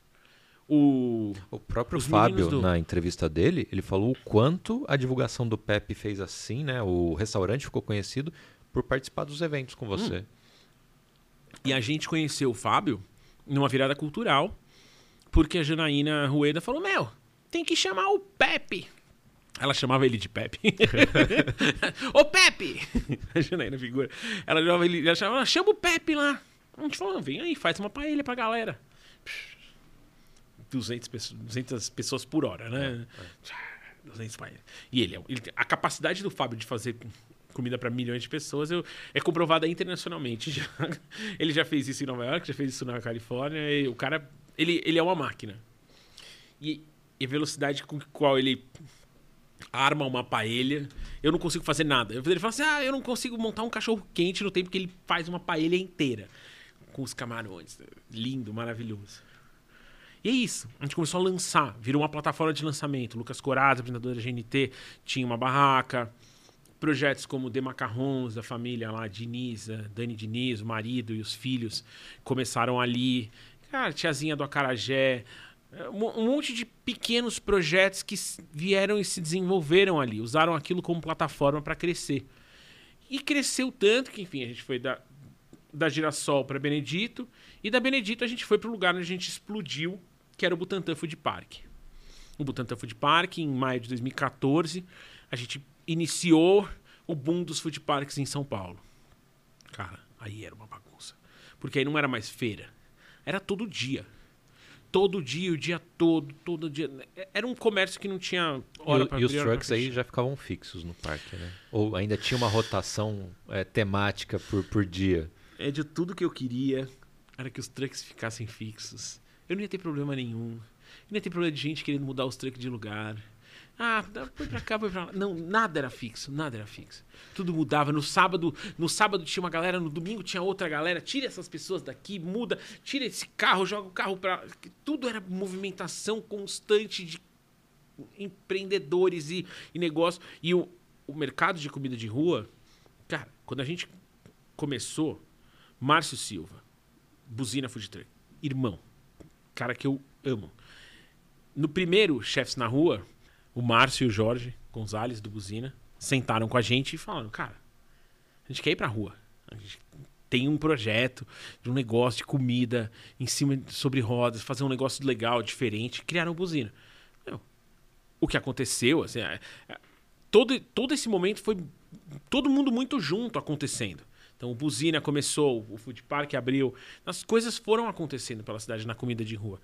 E ao mesmo tempo que eu estava tocando o movimento aqui, participando de audiência na Câmara Municipal para falar de lei, indo no gabinete do prefeito discutir com os caras lá dele. Oh, essa lei tem que ser mais. Essa lei não pode travar as pessoas. Vamos lá, faz um negócio legal. Vamos, vamos, vamos botar esse negócio para acontecer. Ao mesmo tempo que a gente estava fazendo isso, putz, eu estava participando de festival de comida de rua na Finlândia. Festival de comida de rua na, na Como é Califórnia a convenção, congresso em Helsinki. O que, que, que, era isso? Cara, essa história do congresso em Helsinki, ela começa com o dia que eu resolvi que o Smorgasburg era muito legal. E isso era julho de 2013. Eu bati no Smorgasburg e falei, cara, o negócio é o seguinte. Eu quero trazer a sua feira para fazer um pop-up na minha feira. E depois eu quero levar a minha feira para fazer um pop-up na sua feira. E eu quero que a gente seja amigo. Esse cara era o Eric Demby, o fundador do, do Smorgasburg. Foi muito engraçado porque eu sentei na frente dele e falei, olha, deixa eu te apresentar. Eu falei, não, fica tranquilo. Se eu não soubesse quem você é, você nem tava sentado aí. Caraca. Já tinha, sei lá, mandado a CIA atrás de mim. Já tinha tirado todas as informações que ele precisava. A gente sentou e começou a bater papo. E em novembro de 2000... Não, outubro, novembro, eu acho, sei lá. A gente trouxe o Hammenburger pra feirinha gastronômica. Eu tinha fila de. Eu já tinha uma fila de tipo uma hora para entrar na feira. Nesse dia a fila virou de três horas. Para quem conhece a Praça Benedito Calixto, a gente estava naquele estacionamento lá do lado do Bradesco. A fila passava o Franz Café lá em cima, chegava quase na Henrique Schaumann, um negócio tipo, virar quarteirão, uhum. que todo mundo queria comer o tal do hambúrguer de miojo do meu amigo Keizo Shimamoto. Primeira vez que ele deixou de fazer 400, resolveu fazer 700 hambúrgueres. O cara serviu, tipo, numa tarde, 700 hambúrgueres. Porque Lá em Nova York, a limitação é fazia... 400. Não, ele fazia 400. Depois ele passou a fazer 700, tá. porque a gente falou, não, bicho, não dá, né? Você não vai vir até aqui pra fazer 400. Não, tá, faz 700. A gente ficou parceiro do Eric. Aí o Eric falou, cara, vai ter esse festival em Helsinki. De uns caras aí. Street Helsinki. Vamos? Aí, pô, vamos. Eu nem sabia que tipo, existia Helsinki, sabe? Sei lá. Uhum. Sabe, Helsinki é uma das cidades do Você mundo. Você não sabia que... nem que finlandês comia na rua, né? Eu nem sabia nem que finlandês comia. comia. Sei lá. É, eu não sei. A comida de rua me levou para lugares do mundo que eu realmente nunca imaginei que eu ia. Mas que, tendo ido, eu não tenho nem ideia como eu viveria sem conhecer. Helsinki é um deles. Porque a gente chegou em Helsinki, devia ser março, abril. Fio do caralho neve na rua, sabe? Para mim isso é, é, o, é, o, mais frio, né? Uhum, é o mais uhum, frio do mundo. Muito, tem neve, é frio. E era o verão Aí os caras falam, não, não. Aqui nós estamos agora vivendo um momento muito legal e nós vamos voltar aos prédios de Eu falei, vocês estão malucos? O que, que vocês vão sair na rua, seus retardados? Aí rolou, tipo, sei lá, uma convenção, a gente fez, participou da convenção, todo mundo bateu papo, comeu, co cozinhou, tudo. Só tinha figura nessa convenção conheci um monte de outras pessoas legais. Conheci o pessoal do, do Festival de Comida de Rua de São Francisco. Cara, conheci a Bini, que era uma nepalesa que fazia momos. Hoje tem um restaurante de momos aqui em São Paulo, chama Momus. Ali do lado do. Daquele hambúrguer achatadinho lá na Rua dos Pinheiros. Eu preciso lembrar o nome dele. Pérez. Tá. Tá, é, é, é, Eu vou falando um monte de coisa, depois vocês mandam pergunta, entra no meu Instagram e me xinga. Faz o que quiser. Deve ter o arroba aqui embaixo. É, pode entrar no arroba TaninoCast. O arroba que não é ao vivo, então não Schwartz, vai adiantar Não, nada. não, a gente não. vai- Só pra, não, entra lá e Ah, pra fazer "Ah, agora, é assisti." verdade. É. É, eu assisti lá. Então, peraí, eu vou gente, fazer um post. O quê? Boa. Porque não é ao vivo, certo? Ah, é verdade. Aí, só que o que eu vou fazer? Eu vou tirar uma foto sua Ó, e vou mandar assim. Mande agora mande agora as suas que eu perguntas. pergunto. E você vai descobrir no dia Eu que for faço- pro ar. Bicho. E, e é isso, né? Aí eu fui lá, chamei o cara, ele veio pra cá, aí ele foi pra lá. Ah, vamos pra Helsinki. Ah, vamos pra. Aí de Helsinki rolou um convite pra ir pra Singapura. De Singapura rolou um convite pra ir pra São Francisco. Aí a gente começou a cozinhar pro com o Festival de Comida de Rua de São Francisco. E aí eu tava com uma rede que era, sei lá, eu tava com acesso com todo mundo, com revista, editor, festival, feira, um monte de coisa, todo mundo ali. Tá tudo aquilo, tá tudo aquilo na mão. Cara, pra isso virar um programa de TV era nada, né? Aí em novembro de 2014 a gente foi pra Nova York, gravou um trailer. Cara, no trailer eu tô assim. Oi, eu sou o Maurício. Que é muito louco. Basicamente, eu no meu primeiro episódio do Tanino Cast, com toda a desenvoltura É do mundo. É muito tenso você fazer a transição de eu sou uma pessoa que bate papo, eu sou uma pessoa que conversa, pra eu sou uma pessoa que, Que fala com a grava câmera, e né? falo com a câmera. E, Textinho e acho que- decorado, né? e eu descobri que eu não consigo dar texto se eu tiver que decorar um texto. Eu tenho que saber do que eu vou falar. Se eu tivesse um roteiro do que eu tinha falar aqui, eu- eu- a gente ainda estaria na, primeiro, na primeira página, porque eu paro. É muito difícil. E eu vejo isso com. Hoje eu gravo muita coisa, converso com muita gente. É muito difícil. Mas quando você sabe do que você está falando, você fala. Sim, é natural. Eu falei pra todo mundo, não, pô, vai fazer um podcast porque você fala muito bem. Eu falei, sim, quando me perguntam. Não, quando, eu, tenho que pergunto. perguntar de Então, assuntos e a variados. arte de né? perguntar e, e É. saber. Porque eu acho que tem uma coisa de você prestar muita atenção no que a pessoa está falando. Porque a, a, próxima, a próxima pergunta, ela tá sempre dentro da resposta. A, a próxima coisa que eu vou falar para você, e, e isso é um pouco do que eu desenvolvi no, no meu trabalho com conteúdo. Porque até então eu era um maluco que botava eventos caóticos e tinha problema com a polícia e o CET, né? Você já teve algum problema mais sério, assim, de falar, agora fudeu? Cara, o Alex Atala no Minhocão foi um problema muito sério. Porque. É... Não por causa da matéria ou da, da execução? Não, ali? não, não, porque assim, a gente foi. Produzir aquilo era muito caótico. O Minhocão era fechado muito tarde. A gente tinha que montar uma feira toda acontecendo em cima do, do, do elevado. Mas eles entregaram um minhocão pra gente. A CET só entregou o minhocão pra gente tipo 8 horas da noite, Aham. de sábado. Meia-noite eu ia receber pessoas. Aí o que a gente fez? Que todo bom organizador de evento faz? Bota uma grade de um lado, uma grade do outro, deixa um pouquinho de pessoas entrar, cada um um pouquinho. Só que isso foi juntando. E acho que, sei lá, às 11, às 11 horas da noite, devia ter umas 500 pessoas ali em volta. Quando foi, tipo, meia-noite, já devia ter perto de 3 mil pessoas. E aquelas gradinhas, elas não serviam mais pra mais nada. Era a galera- paisagem, né? Cara, aquilo tinha aparecido na televisão, todo mundo. Eu quero, eu quero, eu quero, eu quero, eu quero. Puf! Derrubaram, estapearam o meu produtor, passaram por cima. É, eu quero a galinhada! Parecia, parecia um bando de morto de fome, assim, sabe? Mas é muito louco. As pessoas que realmente chegaram lá. E, e nisso a gente tentando fazer instalação elétrica, ligar as coisas, montar as barracas, tudo muito difícil.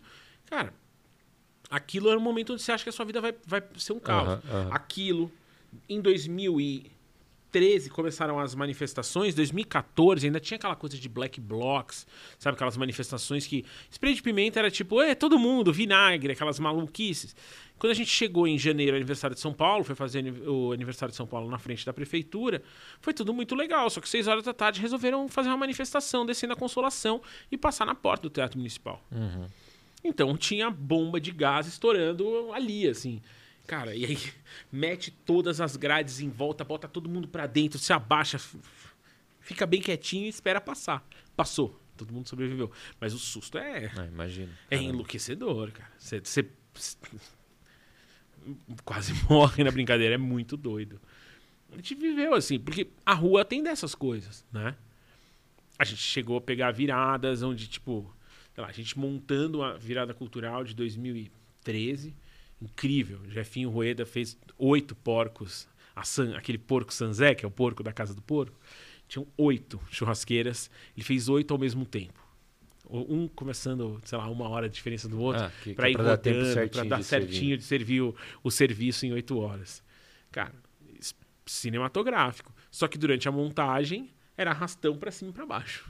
Cara, você tá falando de perrengue na rua e chuva, furacão, vou falar de Nova York. co- Como é que eles se viram num, cenário desse? Fecha e vai pra casa e esse dia tá perdido. Cara, não se rola- vira, né? Não se vira. Fiz, um, fiz uma vez uma. Ou, ou próprio um evento aqui, né? O Lucas Coraza. O Lucas Coraza, ele é o rei do mau tempo. Toda vez que a gente vai fazer evento em Nova York, cho ou chove ou neva. Uma vez a gente pegou menos 2 graus, tentando vender doce no meio da rua. Último final de semana de Smorgasburg, a gente com os doces no meio da rua, a língua congelando. Ah, legal, a gente passou, depois na semana seguinte era fechado, vendemos, foi super legal, super divertido. Mas é, naquela hora você tá com a intempérie do, do que é, né? É a realidade. Eu lembro muito do meu amigo Rolando Massinha. Cara, quais são os desafios da comida de rua? É chuva, é sol, é vento, é calor, é frio. E você tá ali, né? O restaurante fecha a porta. O food truck se fecha e fecha nele. Mas a barraca, o que voava de barraca em época de verão no, no Butantã, que a gente estaiava as barracas, colocava elas bem presas no chão, meu, o vento pff, levantava. Aquilo é uma vela, né? Bateu Sim, um vento, sim, aquilo, é. aquela tampa é O uma todo, vela. né? Então, o tempo, o tempo é inimigo. E sempre. Mas, quando não é, é a experiência mais gostosa do mundo, né? Porque você tá ao ar livre, comendo aquelas mesonas de piquenique gostosas. Você tá sentado, tá curtindo, tá ao ar livre. É, a comida de rua, ela, entra, ela entrou num contexto em São Paulo que eu gosto de falar que é um momento. Era como se fosse uma primavera, assim, sabe aquela primavera de Praga que você fala assim: ah, meu, você não acredita. Teve um momento nessa cidade onde as pessoas estavam curtindo ir pra rua. E ficar na rua era legal. E tudo que acontecia na rua era gostoso. Não só o carnaval, não só a bicicleta, não só o- o- os aqueles parklets, a comida de rua. Tudo que acontecia na rua era legal. A gente tava achando que ia acontecer. Hum, Óbvio que infelizmente não durou muito. Mas a ideia de ocupar a rua e ocupar a rua com comida de rua era, um, putz, era uma coisa tão linda, tão prosaico, né? gostoso. Eu lembro de receber no Marechal Food Park, o food park que a gente fez ao lado do metrô Mare- metrô Marechal Deodoro, o prefeito vindo com o filho de bicicleta. O prefeito chegou de bicicleta. Estamos na Suécia, tá ligado? tipo, só que não, né? Depois essas coisas a gente acabou. é, esse mercado pagou um preço muito caro por esse, esse, essa romantização toda. Porque muito. é, engraçado, você nem fez essa pergunta, mas é uma pergunta que eu recebo o tempo inteiro, que é por que a comida de rua não deu certo? Por que, que não deu certo? O que, que aconteceu? Cara, porque era tudo tão legal. Tudo Entrou tava a tão- parte burocrática do negócio de. Não dá pra dizer que entrou uma olho, coisa. Que que... É, é- é um monte de cenário, é, é um cenário complexo de um monte de coisa. Tem que os investidores que entraram nesse negócio, muitos deles não tinham nenhuma experiência com o mercado de alimentação. Tinha um monte de publicitário, gente do mercado financeiro. E eu sempre brinco que a hora que eu me aposentar, eu com certeza vou abrir um banco de investimento. Porque todo cara que tem um banco de investimento, ele acha que pode abrir um restaurante quando ele se aposentar. Então eu acho que quando a gente se aposentar, o que, que a gente tem que ter? Um banco de investimento. É, deve ser uma coisa legal para fazer quando você se aposenta. Ah, cara, você tá maluco? Não. Não, eu eu não tô maluco, mas você acha que pode ter um restaurante só porque você se aposentou. Não. Né? Então, um monte de gente achou que aquilo era uma puta coisa. Ah, pô, vou investir. E aí o cara começa a pegar dinheiro. Aí um, um caminhão que custava, sei lá, 100, passa a custar 200, 250, 300, fila de espera de seis meses. E monta a cozinha, como eu falei. Você, você, gente que, sei lá, vive na batalha, o cara pega a cozinha dele de casa, vai, transforma, cozinha batata, 50 coisas ao mesmo tempo, e tudo acontece ali. Cara, gente organizada que está fazendo investimento de 200, 300, 400 pau, monta uma cozinha de pré-preparo, como é o correto, como os negócios de alimentação é, sob rodas, uhum. diz o Rolandinho. Comida sobre rodas devem ter, né? Uma cozinha de preparo. Porque é onde, onde, onde você. Sabe, você precisa de um ambiente é, hermético para trabalhar. Precisa picar os alimentos, você precisa lavar as coisas, você precisa embalar, porcionar deixar tudo certinho. Todo pré-preparo é feito na cozinha. Toda, execução, todo, toda finalização e serviço é feito no, no carro. Então você precisa dessa fase anterior. Cara, então assim, por um lado, gente inexperiente. Por outro, inexperiente. Inexperiente e gananciosa. Sim. Eu lembro Mas muito aí, de uma, entra de uma muito no mercado que combina com vinho ou outras franquias. A pessoa acha que vai botar um dinheiro e que vai tirar na outra ponta, e que não existe o trabalho entre o investimento inicial e a retirada. É isso. O cara acha que é bolsa de valores. Ah, beleza, então vamos investir em food truck. Seu amigo lá, o Monkey, Monkey Stocks, né? Ele é o sexto convidado. Ele é o sexto convidado? É. Puta, esse cara é genial. Eu sempre espero. Aqui. Eu tô esperando o dia que ele vai abrir o fundo do Monkey Stocks. o dia que ele vai virar um hedge fund, eu vou botar dinheiro com o cara, porque ele sempre ganha da bolsa. Ele ganha de Fazer todo. um sorteio no bingo. É, demais. Figuraça, acompanho muito. Adoro. Adoro porque eu gosto muito dessas conversas sobre mercado e em cima de, de cultura pop. Muito bom. Então, por um lado, gente inexperiente, muito gananciosa. Por outro, o poder público completamente despreparado para receber esses empreendedores do ponto de vista do marco legal. Né? Comida de rua. O, o, os termos para comida de rua eram muito toscos, né? Então, assim, era termo de permissão de uso, mesmo de banca de jornal, vai ter permissão, não vai ter permissão, essa permissão é fixa, a permissão é móvel, tem ponto, não tem ponto. Se é móvel, por que tem ponto? Se tem ponto, por que, que não é fixo? Então, uhum. A gente começou a fazer essas discussões, e são discussões quase que filosóficas, né? Fala assim, cara, por que, que você vai ter um food truck se, se o ponto que a prefeitura te dá é um ponto fixo? Por que, que o cara fica fixo lá? Eu quero ir na porta do estádio quando tem jogo. Eu quero ir na porta do escritório quando tem gente trabalhando. E quero ir para a porta da balada quando o pessoal está saindo. Eu quero ter autorização para vender onde eu, onde eu quiser. Uhum. Comida móvel. Mas, ao mesmo tempo, os caras precisam regular. Então, tem um monte de desafios do ponto de vista legal que também eu, eu entendo a dificuldade. Porque, enfim, você precisa vir no, na raiz da questão quais são os modelos de permissão e tudo mais. Infelizmente não foi isso que foi feito. E posso também assumir culpa porque participei desse movimento. E a gente olhava para aquela lei e falava: não, mas isso aqui não dá. Essa lei aqui está mexendo com espaço privado. Espaço privado já tem uma lei de espaço privado. Os eventos, as, a, o alvará de evento ele já é o alvará para espaço privado. A gente tem espaço privado, é alvará de funcionamento, alvará de evento, é um espaço privado. A lei de comida de rua não pode falar de espaço privado. Mas, por outro lado, esses espaços privados têm food truck. Uhum. E como é que fica? Como é que coloca? Quando a gente recebeu uma vez uma fiscalização no, no Butantan Food Park, o cara perguntou por que, que eu não tinha vestiário. Eu falei, porque ninguém se veste aqui. Ninguém se veste. Uhum. Isso aqui é um food park os negócios nem são meus, eu alugo os espaços. Eu não tenho nenhum restaurante. Isso não é um restaurante. É um restaurante, não é um restaurante. Você serve comida. Quais são os Você tem que ter banheiro, você tem que ter acessibilidade. Tem um monte de discussões. Então, na parte legal também não estava funcionando. E por outro lado, a gente está na cidade da especulação imobiliária. Onde o grande negócio é subir prédio e vender apartamento. Vender escritório, subir torre. Então, assim, vender comida na rua vai ser sempre na calçada, na, na, na aqui, sabe aquele, aquele espacinho lá do... Onde conseguiu parar o Aonde carro Aonde você ali. encostar o carro, você vende. E é Mas comida não um de espaço que dá para subir um... Cara, não, se, se tiver um negócio melhor, pode ter certeza que vai vir o outro negócio. E o outro negócio é, é botar, botar prédio. Então, a gente ficou espremido. Durante muito tempo a gente ocupou espaços temporários. Falei, cara, então, se você vai subir uma obra ali e tem o tempo entre a aprovação do projeto e é, você levantou o terreno e até você aprovar o projeto, eu fico nesse espaço. Faço uma ocupação temporária e a gente faz uma brincadeira ali. Só que uma hora você não aguenta mais. Você fica mudando de lugar o tempo inteiro, você forma um público, põe para fora porque tem um outro negócio para acontecer aqui. Já em 2016, 17, esse mercado começou a declinar. Mas eu, eu não, vou, não vou deixar as pessoas meio tristes, ruins aqui. Eu vou falar a mesma coisa que eu falei para a menina da Folha que me perguntou o que, que eu acho que podia acontecer.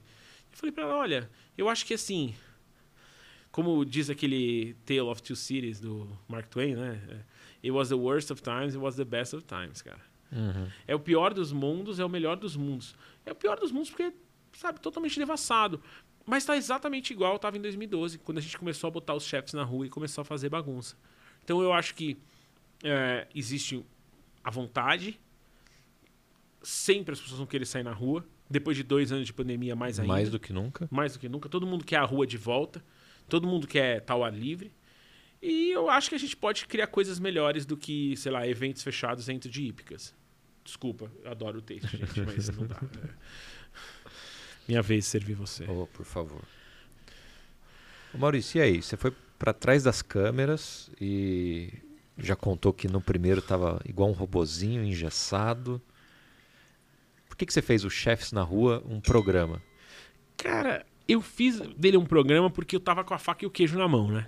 Eu conheci os caras, a comida de rua tava rolando no mundo, a gente tava com os eventos aqui explodindo, eu falei, putz, a gente precisa de referência. O mercado precisa olhar para outras coisas. Eu preciso, que, eu preciso mostrar que tem coisas legais acontecendo.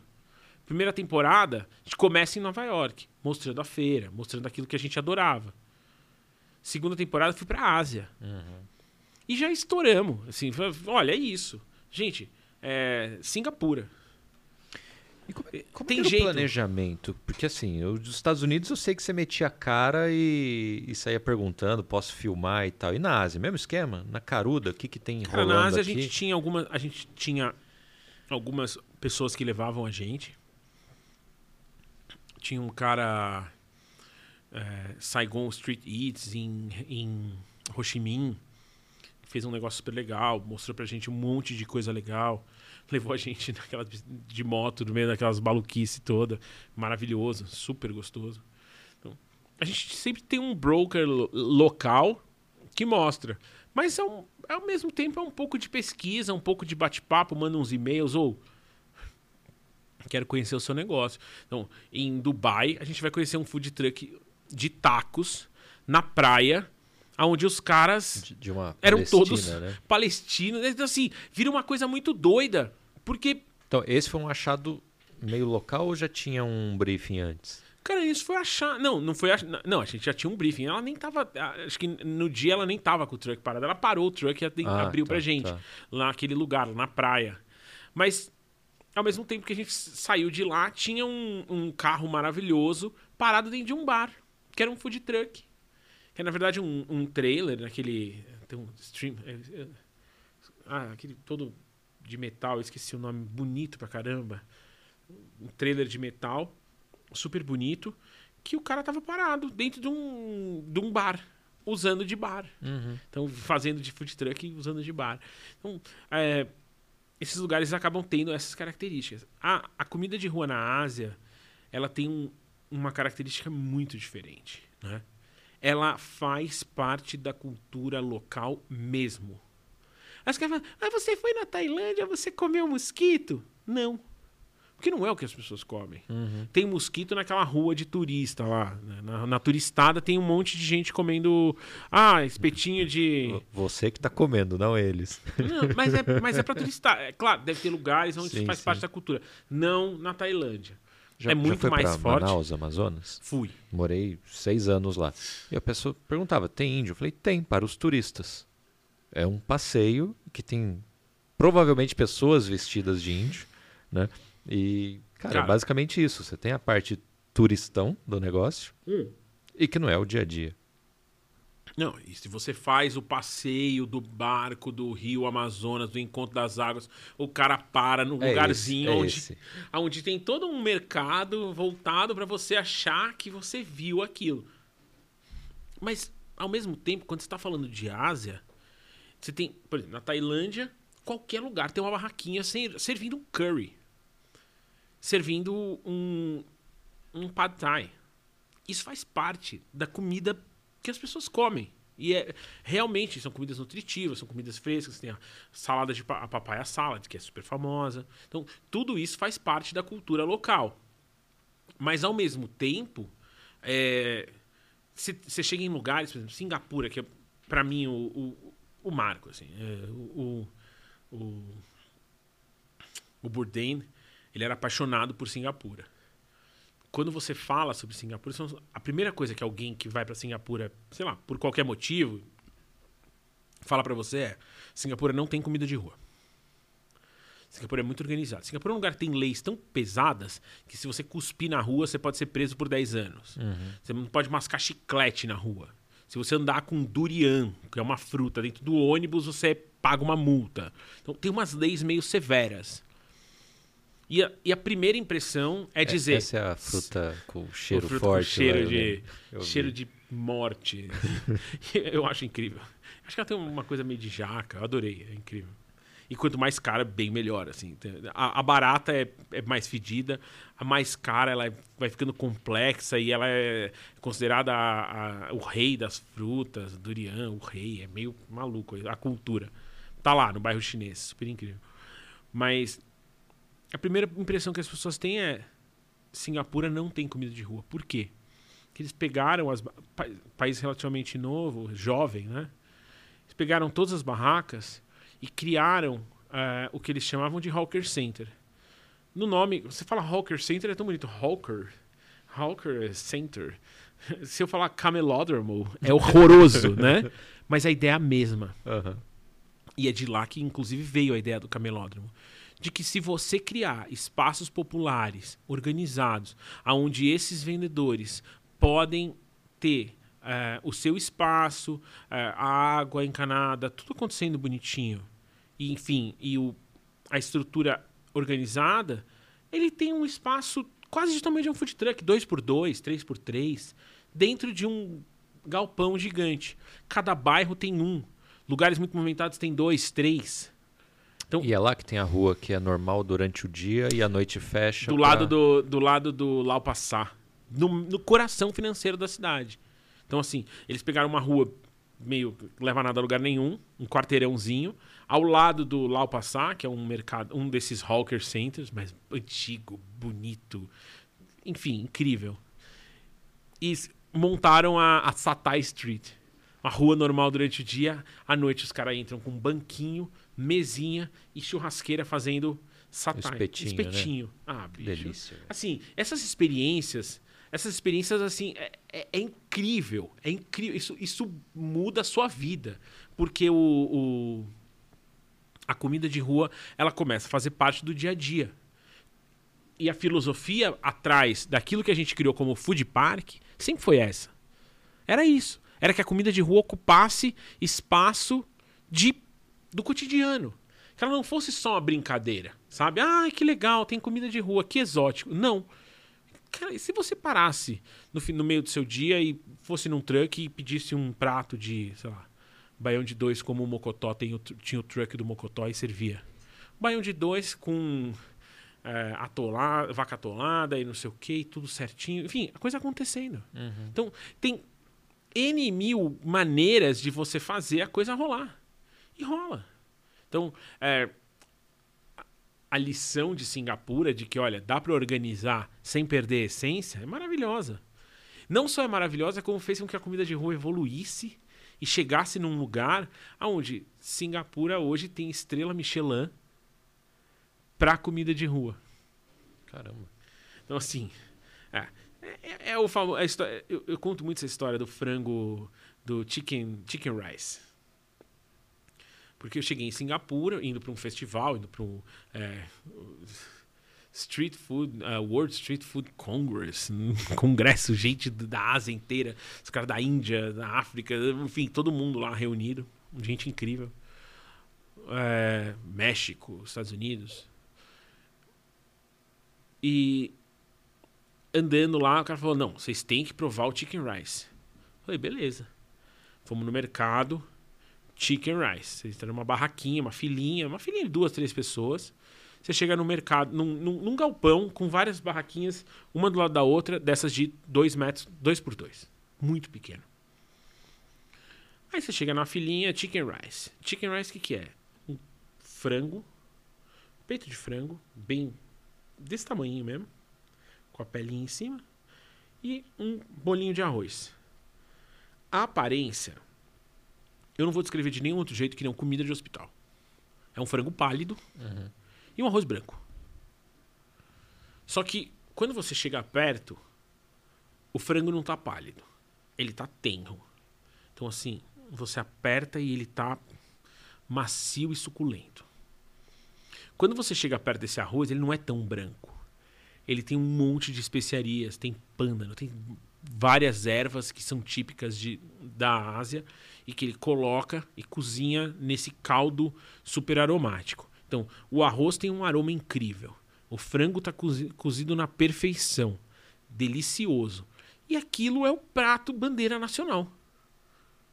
Assim, a gente, cara, para nosso fazer uma feijoada demora dias e dias e horas e horas de cozimento e, e, um caldo gigante, você bota tudo dentro e cozinha. Meu, o prato dos caras é uma coisa que parece comida de hospital. Mas é incrível. Uhum. Então, acho que a, a capacidade de surpreender com qualidade e com tempero é uma das coisas que me move na gastronomia. Maurício, você falou só de, da parte boa que te surpreendeu. Qual foi o maior perrengue de, dessas viagens para gravação? Mas perrengue você falou assim, agora Cara, merda.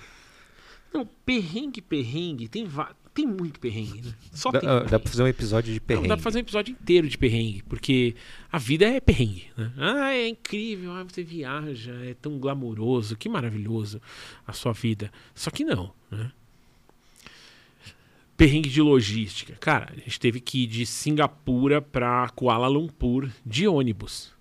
Uma viagem de tipo, sei lá, 200, 300 quilômetros, que demora 7 horas e meia num ônibus que quebra no meio e o cara fica tomando chazinho com um saquinho enquanto ele dirige, assim.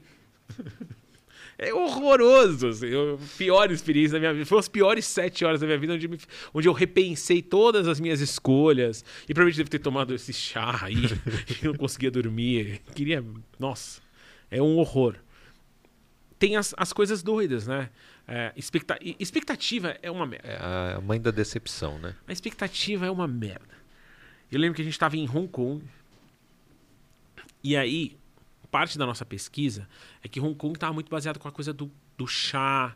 O chá era muito importante, porque o comércio do chá, o chá chinês, inglês, e, assim, é, Hong Kong sendo uma colônia britânica, tinha uma relevância muito importante o chá. Todo mundo falava do chá, o chá, o chá. Ah, beleza. Aí a gente foi fazer, por motivo cenográfico, o cruzamento entre Kowloon e Hong Kong, né, a ilha e o continente, de barco. Custa literalmente tipo, 20 centavos, sei lá, de real talvez. 50 centavos, é muito barato. Mas todo mundo faz pelo metrô, porque é muito rápido. Uhum. Não faz sentido você ficar cruzando de barco. Só se você quiser fazer a duro estado. E a gente queria, né? Porque a gente queria gravar. Então a gente foi lá, parou no, no porto lá em, em Kowloon, comprou o ticket, ficou esperando e eu olhei uma barraquinha de chá. Chás, muitos tipos de chá. Chá, chá, chá, chá. Aí tinha um chá herbal. A mulher falou assim, bitter, amargo. Falei, não, ótimo. Eu, senhora, eu tomo café sem açúcar. Sou pessoa elevada. Você não, tá, você não sabe com quem está falando. Chá amargo? Tô tranquilo. Eu nem, nem nunca, nunca adocei meu chá. Você acha que eu sou trouxa? Eu, eu e a tiazinha lá, a tiazinha, ô, oh, Peter. Be careful, Peter. Ah, não, tô tranquilo, tia. Tô de boa aqui. Peguei o chá, liga a câmera. Vamos, vem cá. Corta pra mim aqui, vem cá, vamos gravar que eu vou tomar esse chá. Você quer mostrar a experiência genuína. Aí eu faço todo aquele discurso, gente, Hong Kong, chá, maravilhoso. Vou tomar aqui o chá, que é o símbolo da cidade. Pega o canudinho. A que você põe o negócio na boca, amarra tudo, sabe? Trava, você Aham. quer. Cara, era, era chá herbal amargo de verdade.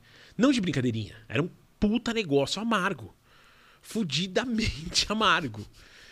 E, cara, você tá gravando. Vira erro de gravação, beleza. Todo mundo cai na gargalhada, fica rindo da minha cara.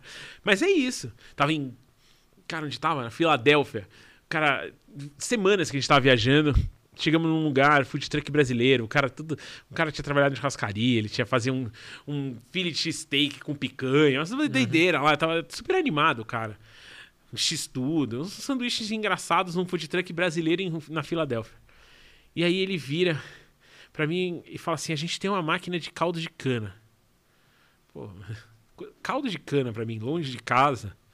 É que nem, é, sei lá, sabe aquela festa de brasileiro, assim, que você fala, ai, saudade da minha casa. Porque eu, eu vou na feira toda semana, eu, eu como pastel e tomo caldo de cana. A minha expectativa tava no céu. Vou tomar o meu caldo de cana com correzinho de limão, delícia. Aí vai o filho dele, põe a cana, espreme. Só que a cana tava fermentada, velho.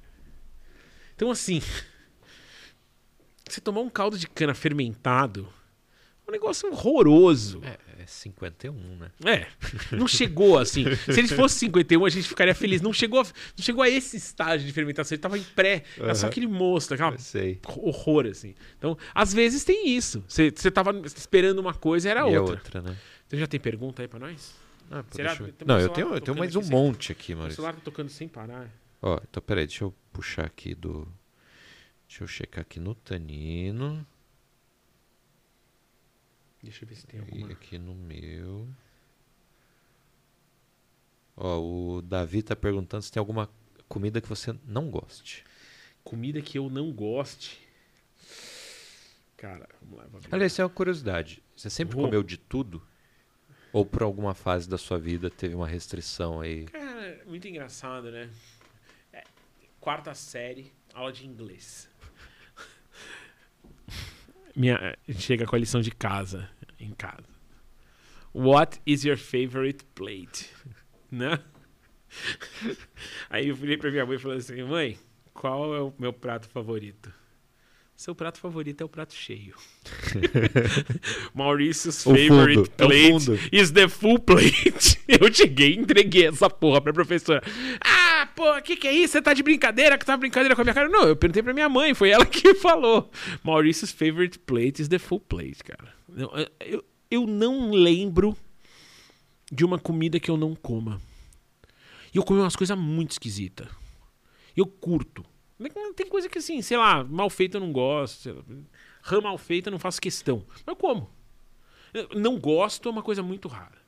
Assim, não sei. Não, não apareceu uma coisa que eu diga pra você, eu não gosto. Eu como.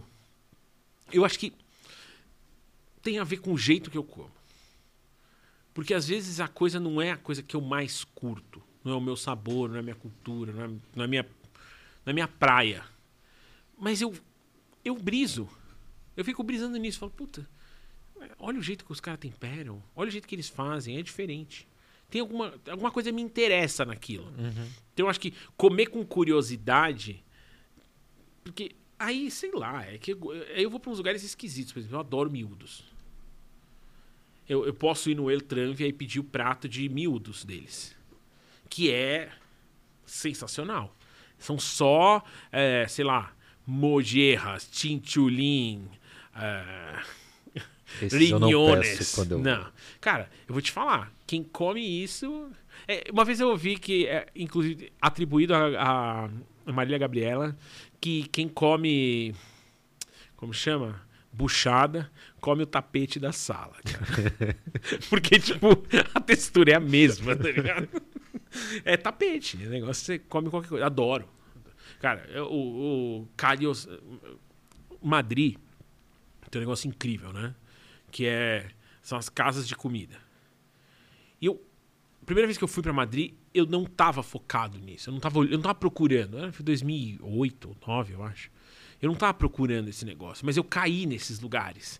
Casa Camacho, ca- as- as casas.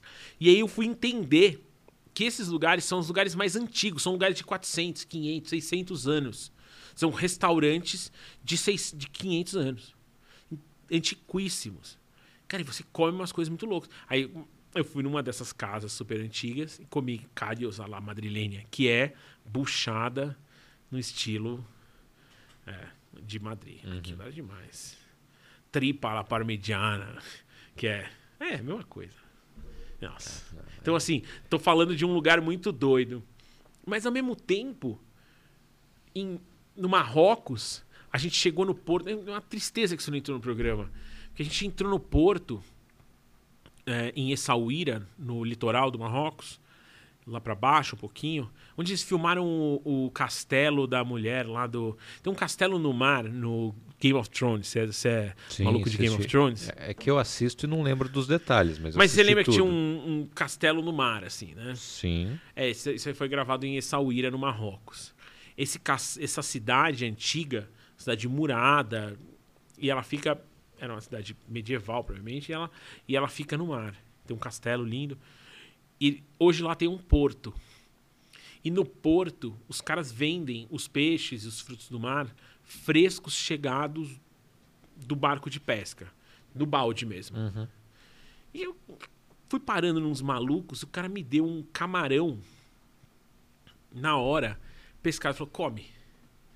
Bicho, o frescor da coisa, sem nada, sem tempero, sem limão, sem sal, adocicado, uma coisa muito doida.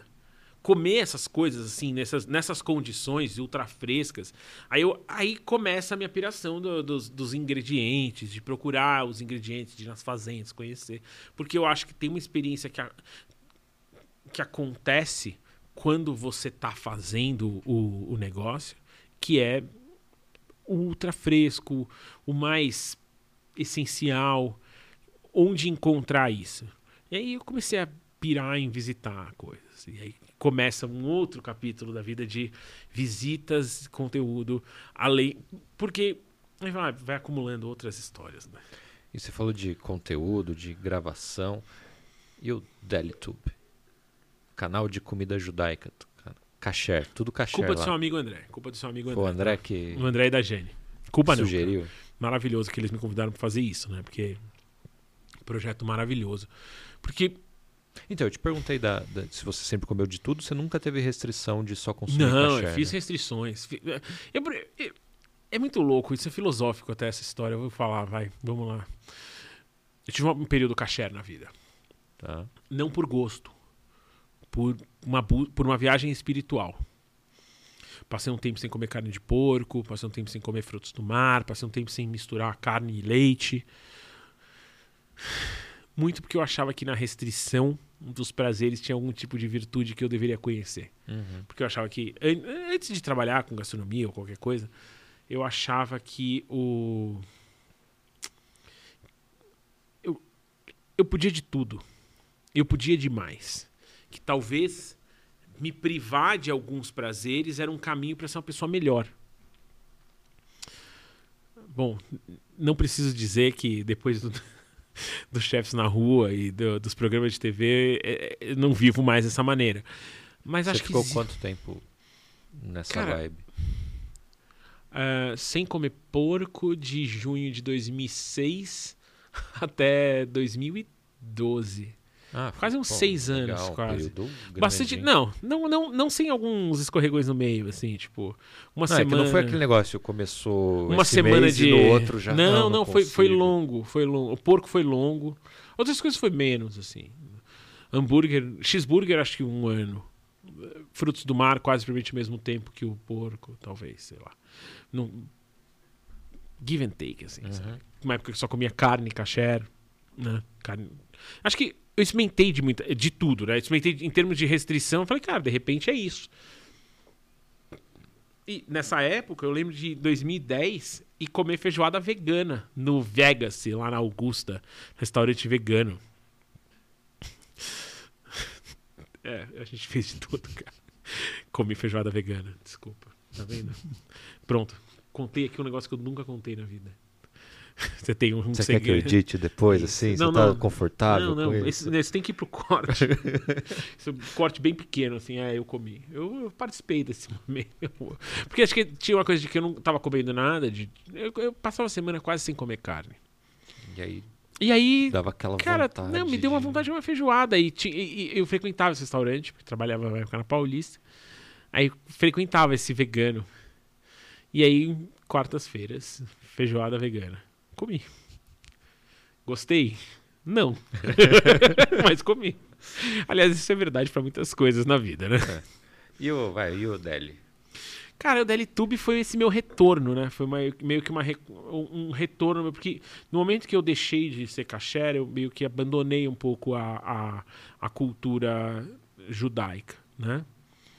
Mas a cultura judaica não me abandonou. E eu comecei a cruzar muito com comida judaica pelo mundo. Então eu cheguei, cheguei na Califórnia, os caras falaram: Meu, você parece muito aquele cara. Esse cara era o Evan Bloom, de uma deli que fica na Mission, lá em São Francisco, que chama Wise Sons. Fala, meu, ele parece seu irmão. E parece mesmo. Parecia irmão gêmeo. Tipo, um cara muito parecido comigo. E a gente ficou super amigo. E o cara tinha uma, tem uma deli incrível. O, o Júlio Hall, da Zedeli, quando ele abriu a portinha lá do Aquilobo, ele tava lá, a gente era- ficou amigo. E ele tava nas primeiras edições da feira gastronômica. O primeiro filho dele, a gente brinca que nasceu na feirinha. Porque a, então a, a mãe do filho dele tava com ele lá, a bolsa estourou e a gente mandou a ambulância do evento sair e levar a mulher para o hospital. Então, o filho dele praticamente nasceu na feira. Então, eu comecei, eu comecei a cruzar muito com a coisa de comida judaica. A comida judaica começou a passar muito por mim. E aí, às vezes, eu tava, sei lá, em Roma. Ah, putz, cara, é, como chama? Ka alla judia, né? Tem um- uma... Acho que é alcachofra a Judéia. Aí eu comecei a... Fui no bairro judeu, aprendi sobre a comunidade judaica de Roma. Óbvio que depois fui comer um carbonara. Mas é... Então, a- o meu retorno à comunidade... As minhas pazes com a, a, a cultura judaica se deram através da comida. E aí eu comecei a me interessar muito. Então eu ia para Nova York procurar as delis tradicionais. E as mais tradicionais são cacheres. Porque estão lá há muito tempo também. Tem lá no- nos bairros mais religiosos. Cara, tem umas delis. Você entra, só tem racídico mesmo. Fui lá tomar sopa, comer o pastrame, experimentar as carnes. Então, fui fazer essas imersões, né? Nos mundos eh, mais judaicos da comida. E aí comecei a pesquisar, pesquisar, pesquisar. Tinha uma pesquisa muito forte de comida judaica. Mas sempre mantive isso de lado. Nunca tive, nunca transformei isso em conteúdo. Era uma pesquisa pessoal, era um interesse pessoal, era uma coisa meio minha. E aí o André, aquela história que eu estava contando no começo, meu amigo, conheço há anos, me convidou, é, vivia na casa dele, ele falou, Mal, tô trazendo um queijo. Vamos fazer uma brincadeira? Vamos, vamos filmar alguma coisa com queijo? Eu falei, vamos. Eu falei, cara, se a gente não filmar só alguma coisa com queijo, se a gente chamasse alguns amigos para cozinhar e a gente apresenta, e se a gente, em vez de fazer só o queijo, a gente fez, faz- fizer o vinho também, e se a gente de repente começar a pirar, aí a gente começou a brincar. Arrumamos um estúdio, arrumamos uma equipe. Eu falei, olha, eu, eu topo fazer qualquer coisa, mas tem que ser legal, porque tem que ser bem feito. Porque. Aí é a velhice falando, né? Ah, cara, eu não tenho saco pra, tipo, ah, não vai fazer um celular pendurado na coisa. Bom, eu já sou um idoso, né? É. Porque Não, a gente- eu só gente- a queria gravar se fosse um negócio animal. é, é, é, é bom e é ruim, né? É ruim porque às vezes você. Às vezes as coisas muito loucas acontecem quando você se dispõe a fazer isso. Mas como eu entrei na parte de conteúdo através de TV, eu filmo com equipe profissional. Meu conteúdo é todo em- filmado em 4K. Tem padrão de outro nível. É, Pra mim começou a não fazer sentido. Eu falei, ah, não faz, ó, só não faz sentido ser mal feito. Vamos fazer bem feito que eu topo fazer qualquer coisa. Então, beleza, pegamos um estúdio legal, uma equipe profissional, vamos fazer o negócio ficar bonito. E aí a gente falou, tá bom, então beleza, o que, que a gente vai fazer? Ah, chama umas, chama umas pessoas. E a gente cozinha. Desenvoltura para apresentar conteúdo eu tenho. Conteúdo para ficar falando sem parar na frente da câmera eu também tenho. Então vambora. E aí começou o DLTube. A trilha sonora é de um músico é, da Bielorrússia, amigo meu, que eu conheci em Israel. A música é dele. É, o conteúdo foi feito por nós. E a gente fez essa brincadeira. E começou com um. Ah, sei lá, vamos fazer. Põe o queijo, põe vinho, traz um cara para falar de vinho, traz um cara pra falar de comida, traz alguém para cozinhar, traz uma tia. A gente conta, conta uma história, abre um negócio e, e virou essa plataforma. Plataforma de mostrar coisas acontecendo. Era sempre um monte de doideira acontecendo. Como? Nem sei exatamente como a gente fez, mas ganhamos apoio de uma cozinha da Bom Tempo, os malucos vieram, a gente foi fazendo, foi fazendo, acho que chegamos, chegamos a fazer uns 50 episódios, talvez mais até. E vai voltar? Foi... Que fiquei sabendo que você anda pelos bairros By aí. popular te, demand, cara. Fica, ficam te cobrando. Se é, se é pelo bem de todos e felicidade geral da nação, do quadrilátero, Avenida Higienópolis, Avenida Paquembu, Angélica. Avenida Angélica e, e Minhocão, diga ao povo que o Delitube vai voltar. Tem que voltar, sabe por quê? A gente se diverte muito fazendo. A gente grava uma vez a cada dois meses, um domingo, chama um monte de amigo, faz um monte de vídeo ao mesmo tempo, come tudo, os amigos chegam para comer, uhum. porque o galera caché raramente come comida gostosa, né? Porque tem poucas opções. Pinate incrível, sushi papaya. Da... Tem, tem comidas muito boas, mas tem poucas, infelizmente. Tem poucas opções caché na cidade. É... Então, é um monte de gente cozinhando comida caché. Os caras falam, beleza, vambora partiu comer bem, que o mal vai fazer o evento. Então os amigos começam a vir, aí tem uma plateia acontecendo. Aí daqui a pouco a gente tá virando o programa do Ronivon, sabe? Tipo, ah, Sensacional. É, é o Ronivon. E é, é, muito engraçado. É, fazer conteúdo, comunicação, tem isso. Você nunca sabe com quem está falando. A televisão mais ainda. Né? Tá na TV, hoje a gente tá no Travel Box. E. Putz, travel, depois, daqui a pouco eu vou falar só de Travel Box, porque tem muita coisa. Mas quando você põe um conteúdo no ar, você você põe você ali. Mas você não sabe muito bem o que vai acontecer. Você sabe quem vai ver, como que vai impactar, se o cara vai ficar feliz, se vai ficar puto, se ele vai te xingar. Cara, teve gente que me xinga. É, esse cara não é judeu de verdade. Esse cara é uma farsa. É, eles descobriram. Eu sei. E aquela história, né? Se você quiser falar mal de mim, me convida que eu sei umas coisas bem piores do que essas aí que você tá falando. Tem bem pior, amigo. Então, o... a gente começou a colocar o conteúdo. E é, é incrível. Todas as festas. É... Porque, em termos de número de internet, quando você fala número de internet, o cara fala, pô Quantos milhões de visualizações? Quantos milhões de inscritos tem o seu canal? Você tem 100 mil visualizações no seu vídeo? Você monetizou, não sei o que, o revenue share do YouTube, porque TikTok. Oh, não, não, não fiz nada disso. Só que eu faço conteúdo. Aí eu vou num aniversário, eu vou num um casamento. Ei, ei, eu vi o seu canal. Ei, você, eu vi seu canal, muito bom seu canal. As tiazinhas vêm pra mim e falam, muito bom, gostei, não conhecia você pessoalmente, você é boa pessoa. Cara, em Genópolis eu sou, eu sou unanimidade no quadrilátero. Então é muito legal, é muito gostoso, porque você percebe que tem um público, você tem o seu público, que no fundo, do canal da LTube ao, ao BBB, conteúdo é falar com o público. E tem que agradar. E agrada. Então. Vamos ter que voltar e vamos ter que voltar não, bem mais rápido do que imaginava. Não, inclusive, o convite já está feito. O Fábio que se vire para arrumar a agenda. Que a gente vai fazer essa resenha aqui. Não, e vou levar você no DLTube também agora. Você está ferrado. Caraca. É, não, você Não, mas lá. eu tenho que cozinhar? Ou você vai cozinhar, ou eu vai cozinhar, nós vamos pedir um iFood, mas nós vamos sentar lá e conversar e bater papo. já, já, já teve pastrame? Já teve pastrame? Não, não teve pastrame. Você faz pastrame? Não, mas eu amo. Eu peço. Eu, pode ser. Mas já é a comida Mas a gente Eu, chama o eu, André eu e um falo papo pra minha esposa vinho, que eu sou 50% judeu, 50% baiano. Baseado na- É, no meu gosto culinário. Basicamente um acarajé de falafel.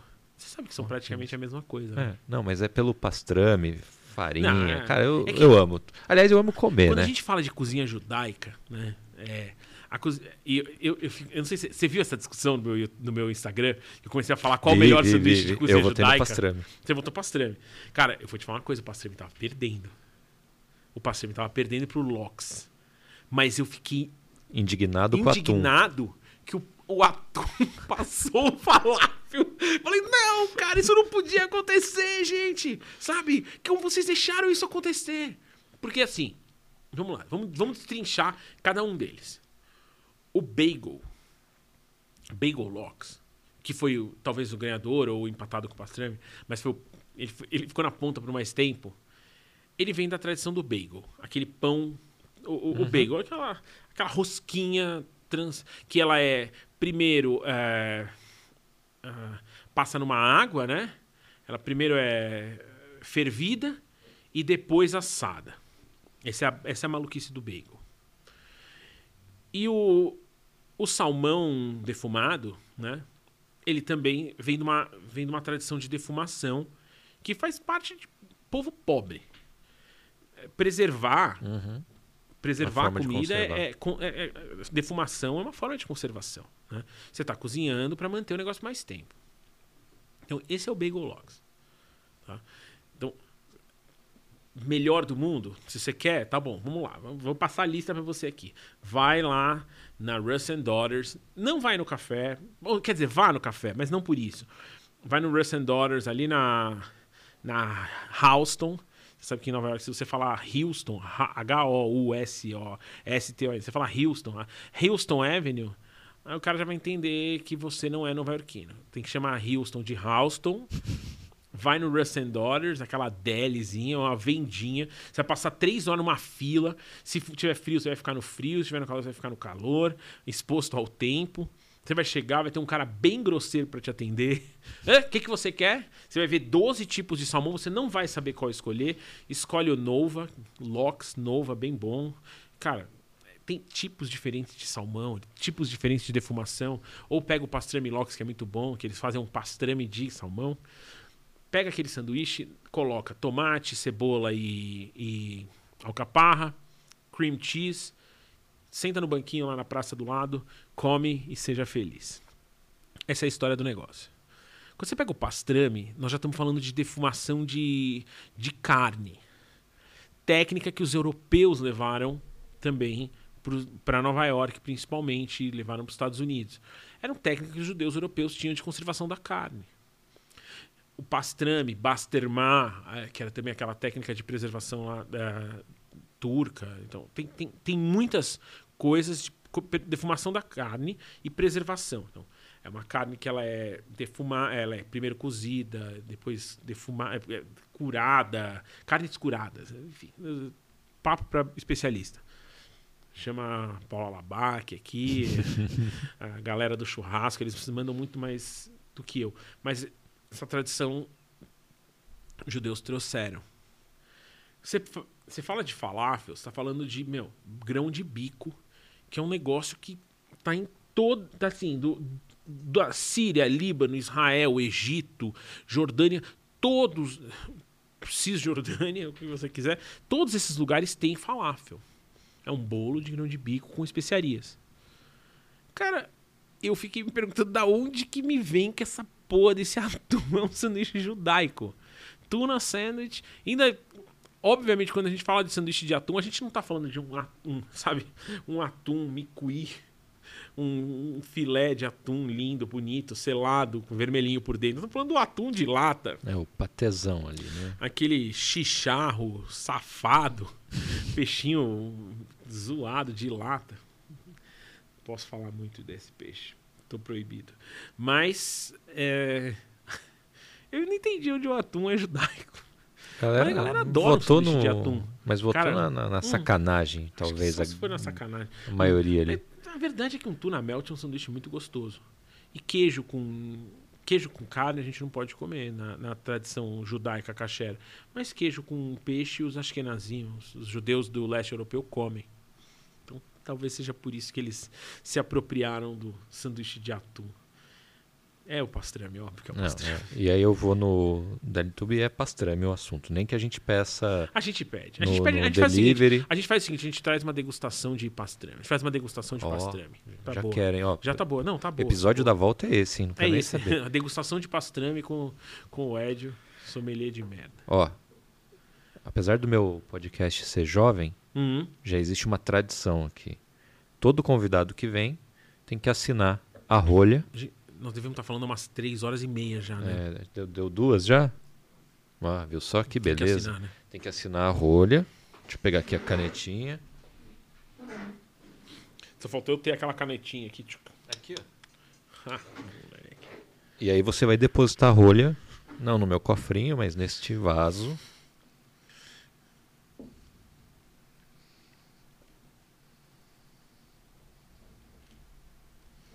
Aí, ó. Maurício Schwartz. ó. Ó, Que chique. pronto. E lembrando que a meta deste podcast é encher este vaso. E a hora que o Então, vaso a- a- haja cheio, programa. a gente enche ele de novo. Aí compra um maior, Compra o enfim. maior, enche. Enche o vaso. Mauricião, mestre, Eu- muito obrigado pela sua presença. Hein? Que papo gostoso. Gente, a gente podia passar mais. Então, 200. você já agendou a nada. próxima. Não, eu nem falei do, eu nem falei do nada, eu não falei do Travel, do Travel Box Brasil, minha casa nova. Não, então Espera fala. aí. Então, peraí. Então, Cara, a gente volta, tem mais, mais um minutos. tempo. É, não, 10. Não, não, então, não, quando você não, só quiser. pra te falar, Peraí, peraí, não. peraí, peraí, só peraí. falar que hoje, cara, todo, hoje tudo que a gente faz. Aliás, pra assistir os chefes na rua. Então, essa história toda de chefes na rua que vocês estão ouvindo aqui, 557 da NET, 604 da Vivo. Travel Box Brasil, nossa nova casa. Cara, e no Travel Box, hoje a gente tá criando coisas muito, mas muito doidas. O Travel Box virou uma casa. Porque depois que a gente começou a fazer programa de TV, que eu comecei a fazer esse programa de comida de rua, eu entendi que a comida de rua, ela não é o tema. Que na verdade o que a gente faz é um programa de viagem. Uhum. Que a ideia é viajar, conhecer e que a comida, a comida de rua, ela só te ajuda a conhecer lugares legais, conhecer pessoas, é, explorar. E a gente começou a entender que era muito mais um conteúdo de viagem do que um conteúdo de gastronomia. Para começar, porque eu não sou chefe e programa de gastronomia eles são muito rigorosos. Você é chefe? Se você tem um programa de gastronomia, você é chefe. Uma vez eu participei de uma conversa com os americanos. Aí eu falei, ah, gente, legal, eu tenho um programa de comida de rua, tal, viagem. Não, isso não é um programa de gastronomia. Você tem um programa de viagem. Opa. Acendeu a luzinha. Cara, então vamos estar com um programa de viagem. E hoje, no Travel Box Brasil, a gente tem duas temporadas já dos Chefs na Rua, reprisando direto. Se ligar, você vê minha cara lá. tá? Acho que cada temporada reprisa umas quatro, cinco vezes por semana. É, tamo, acho que estamos reprisando também um programa que a gente fez para a Copa do Mundo, chama Sabores da Copa, com os resta- restaurantes de países participantes. Legal. Tá lá na, na grade. E Travel Shots. Tive ano passado na Serra Gaúcha, estamos lançando alguns episódios novos. Bicho, e vem mais chefes na rua, e vem coisa maluca, vem novidade, vem, vem um monte de coisa. Quando lançar os programas novos, eu volto aí pra falar. Boa, boa. Mas assistam. E é gostoso. Gostoso assistir televisão. Cara, não, é uma delícia, cara. Eu assisti cara, quase todos os chefes na rua. E, cara, e você fica ali sentado no sofá assistindo e quase que tomando nota, né? Pô, quero ir em tal lugar, quero comer isso, É, quero viaja, conhecer. viaja junto, né? Viaja Cara, é junto. sensacional demais. Velho, cara, pô, obrigado demais por você ter vindo. Não. Que papo da hora. É, primeira de várias aqui. É, né? já já Aqui temos é- uma agendada e outras. Aqui e- já, já, temos, já temos uma agendada, você tem que vir lá. Você vem lá, é, você vem lá comigo pastrame. fazer, fazer uma degustação de pastrame no. Nossa, é, Pronto, já tá pro- pago meu pedir podcast. Fred, vou pedir pro Fred Cafarena fazer pra você um pastrame de tomahawk que ele fez uma vez pra mim, coisa de outro planeta. Maravilha. Velho, saúde, cara. Muito Saúde. obrigado. Cara, obrigado por me receber. E siga, né? Faz essas coisas todas. É né? isso, ó. Curte aí o, o, episódio. Curte o episódio, se Siga inscreve, a gente em rede social. redes, eu segue boto no na GC aqui, né, boto na tudo aquilo- descrição. Faz isso aqui, faz da sua parte. A gente Ajuda a gente, é. A gente entreteu aí por duas horas. Né, entretenimento de qualidade. Agora É vocês voltam. Isso aí, valeu, galera. Até o próximo Tanino Cast. Obrigado. Tchau, tchau.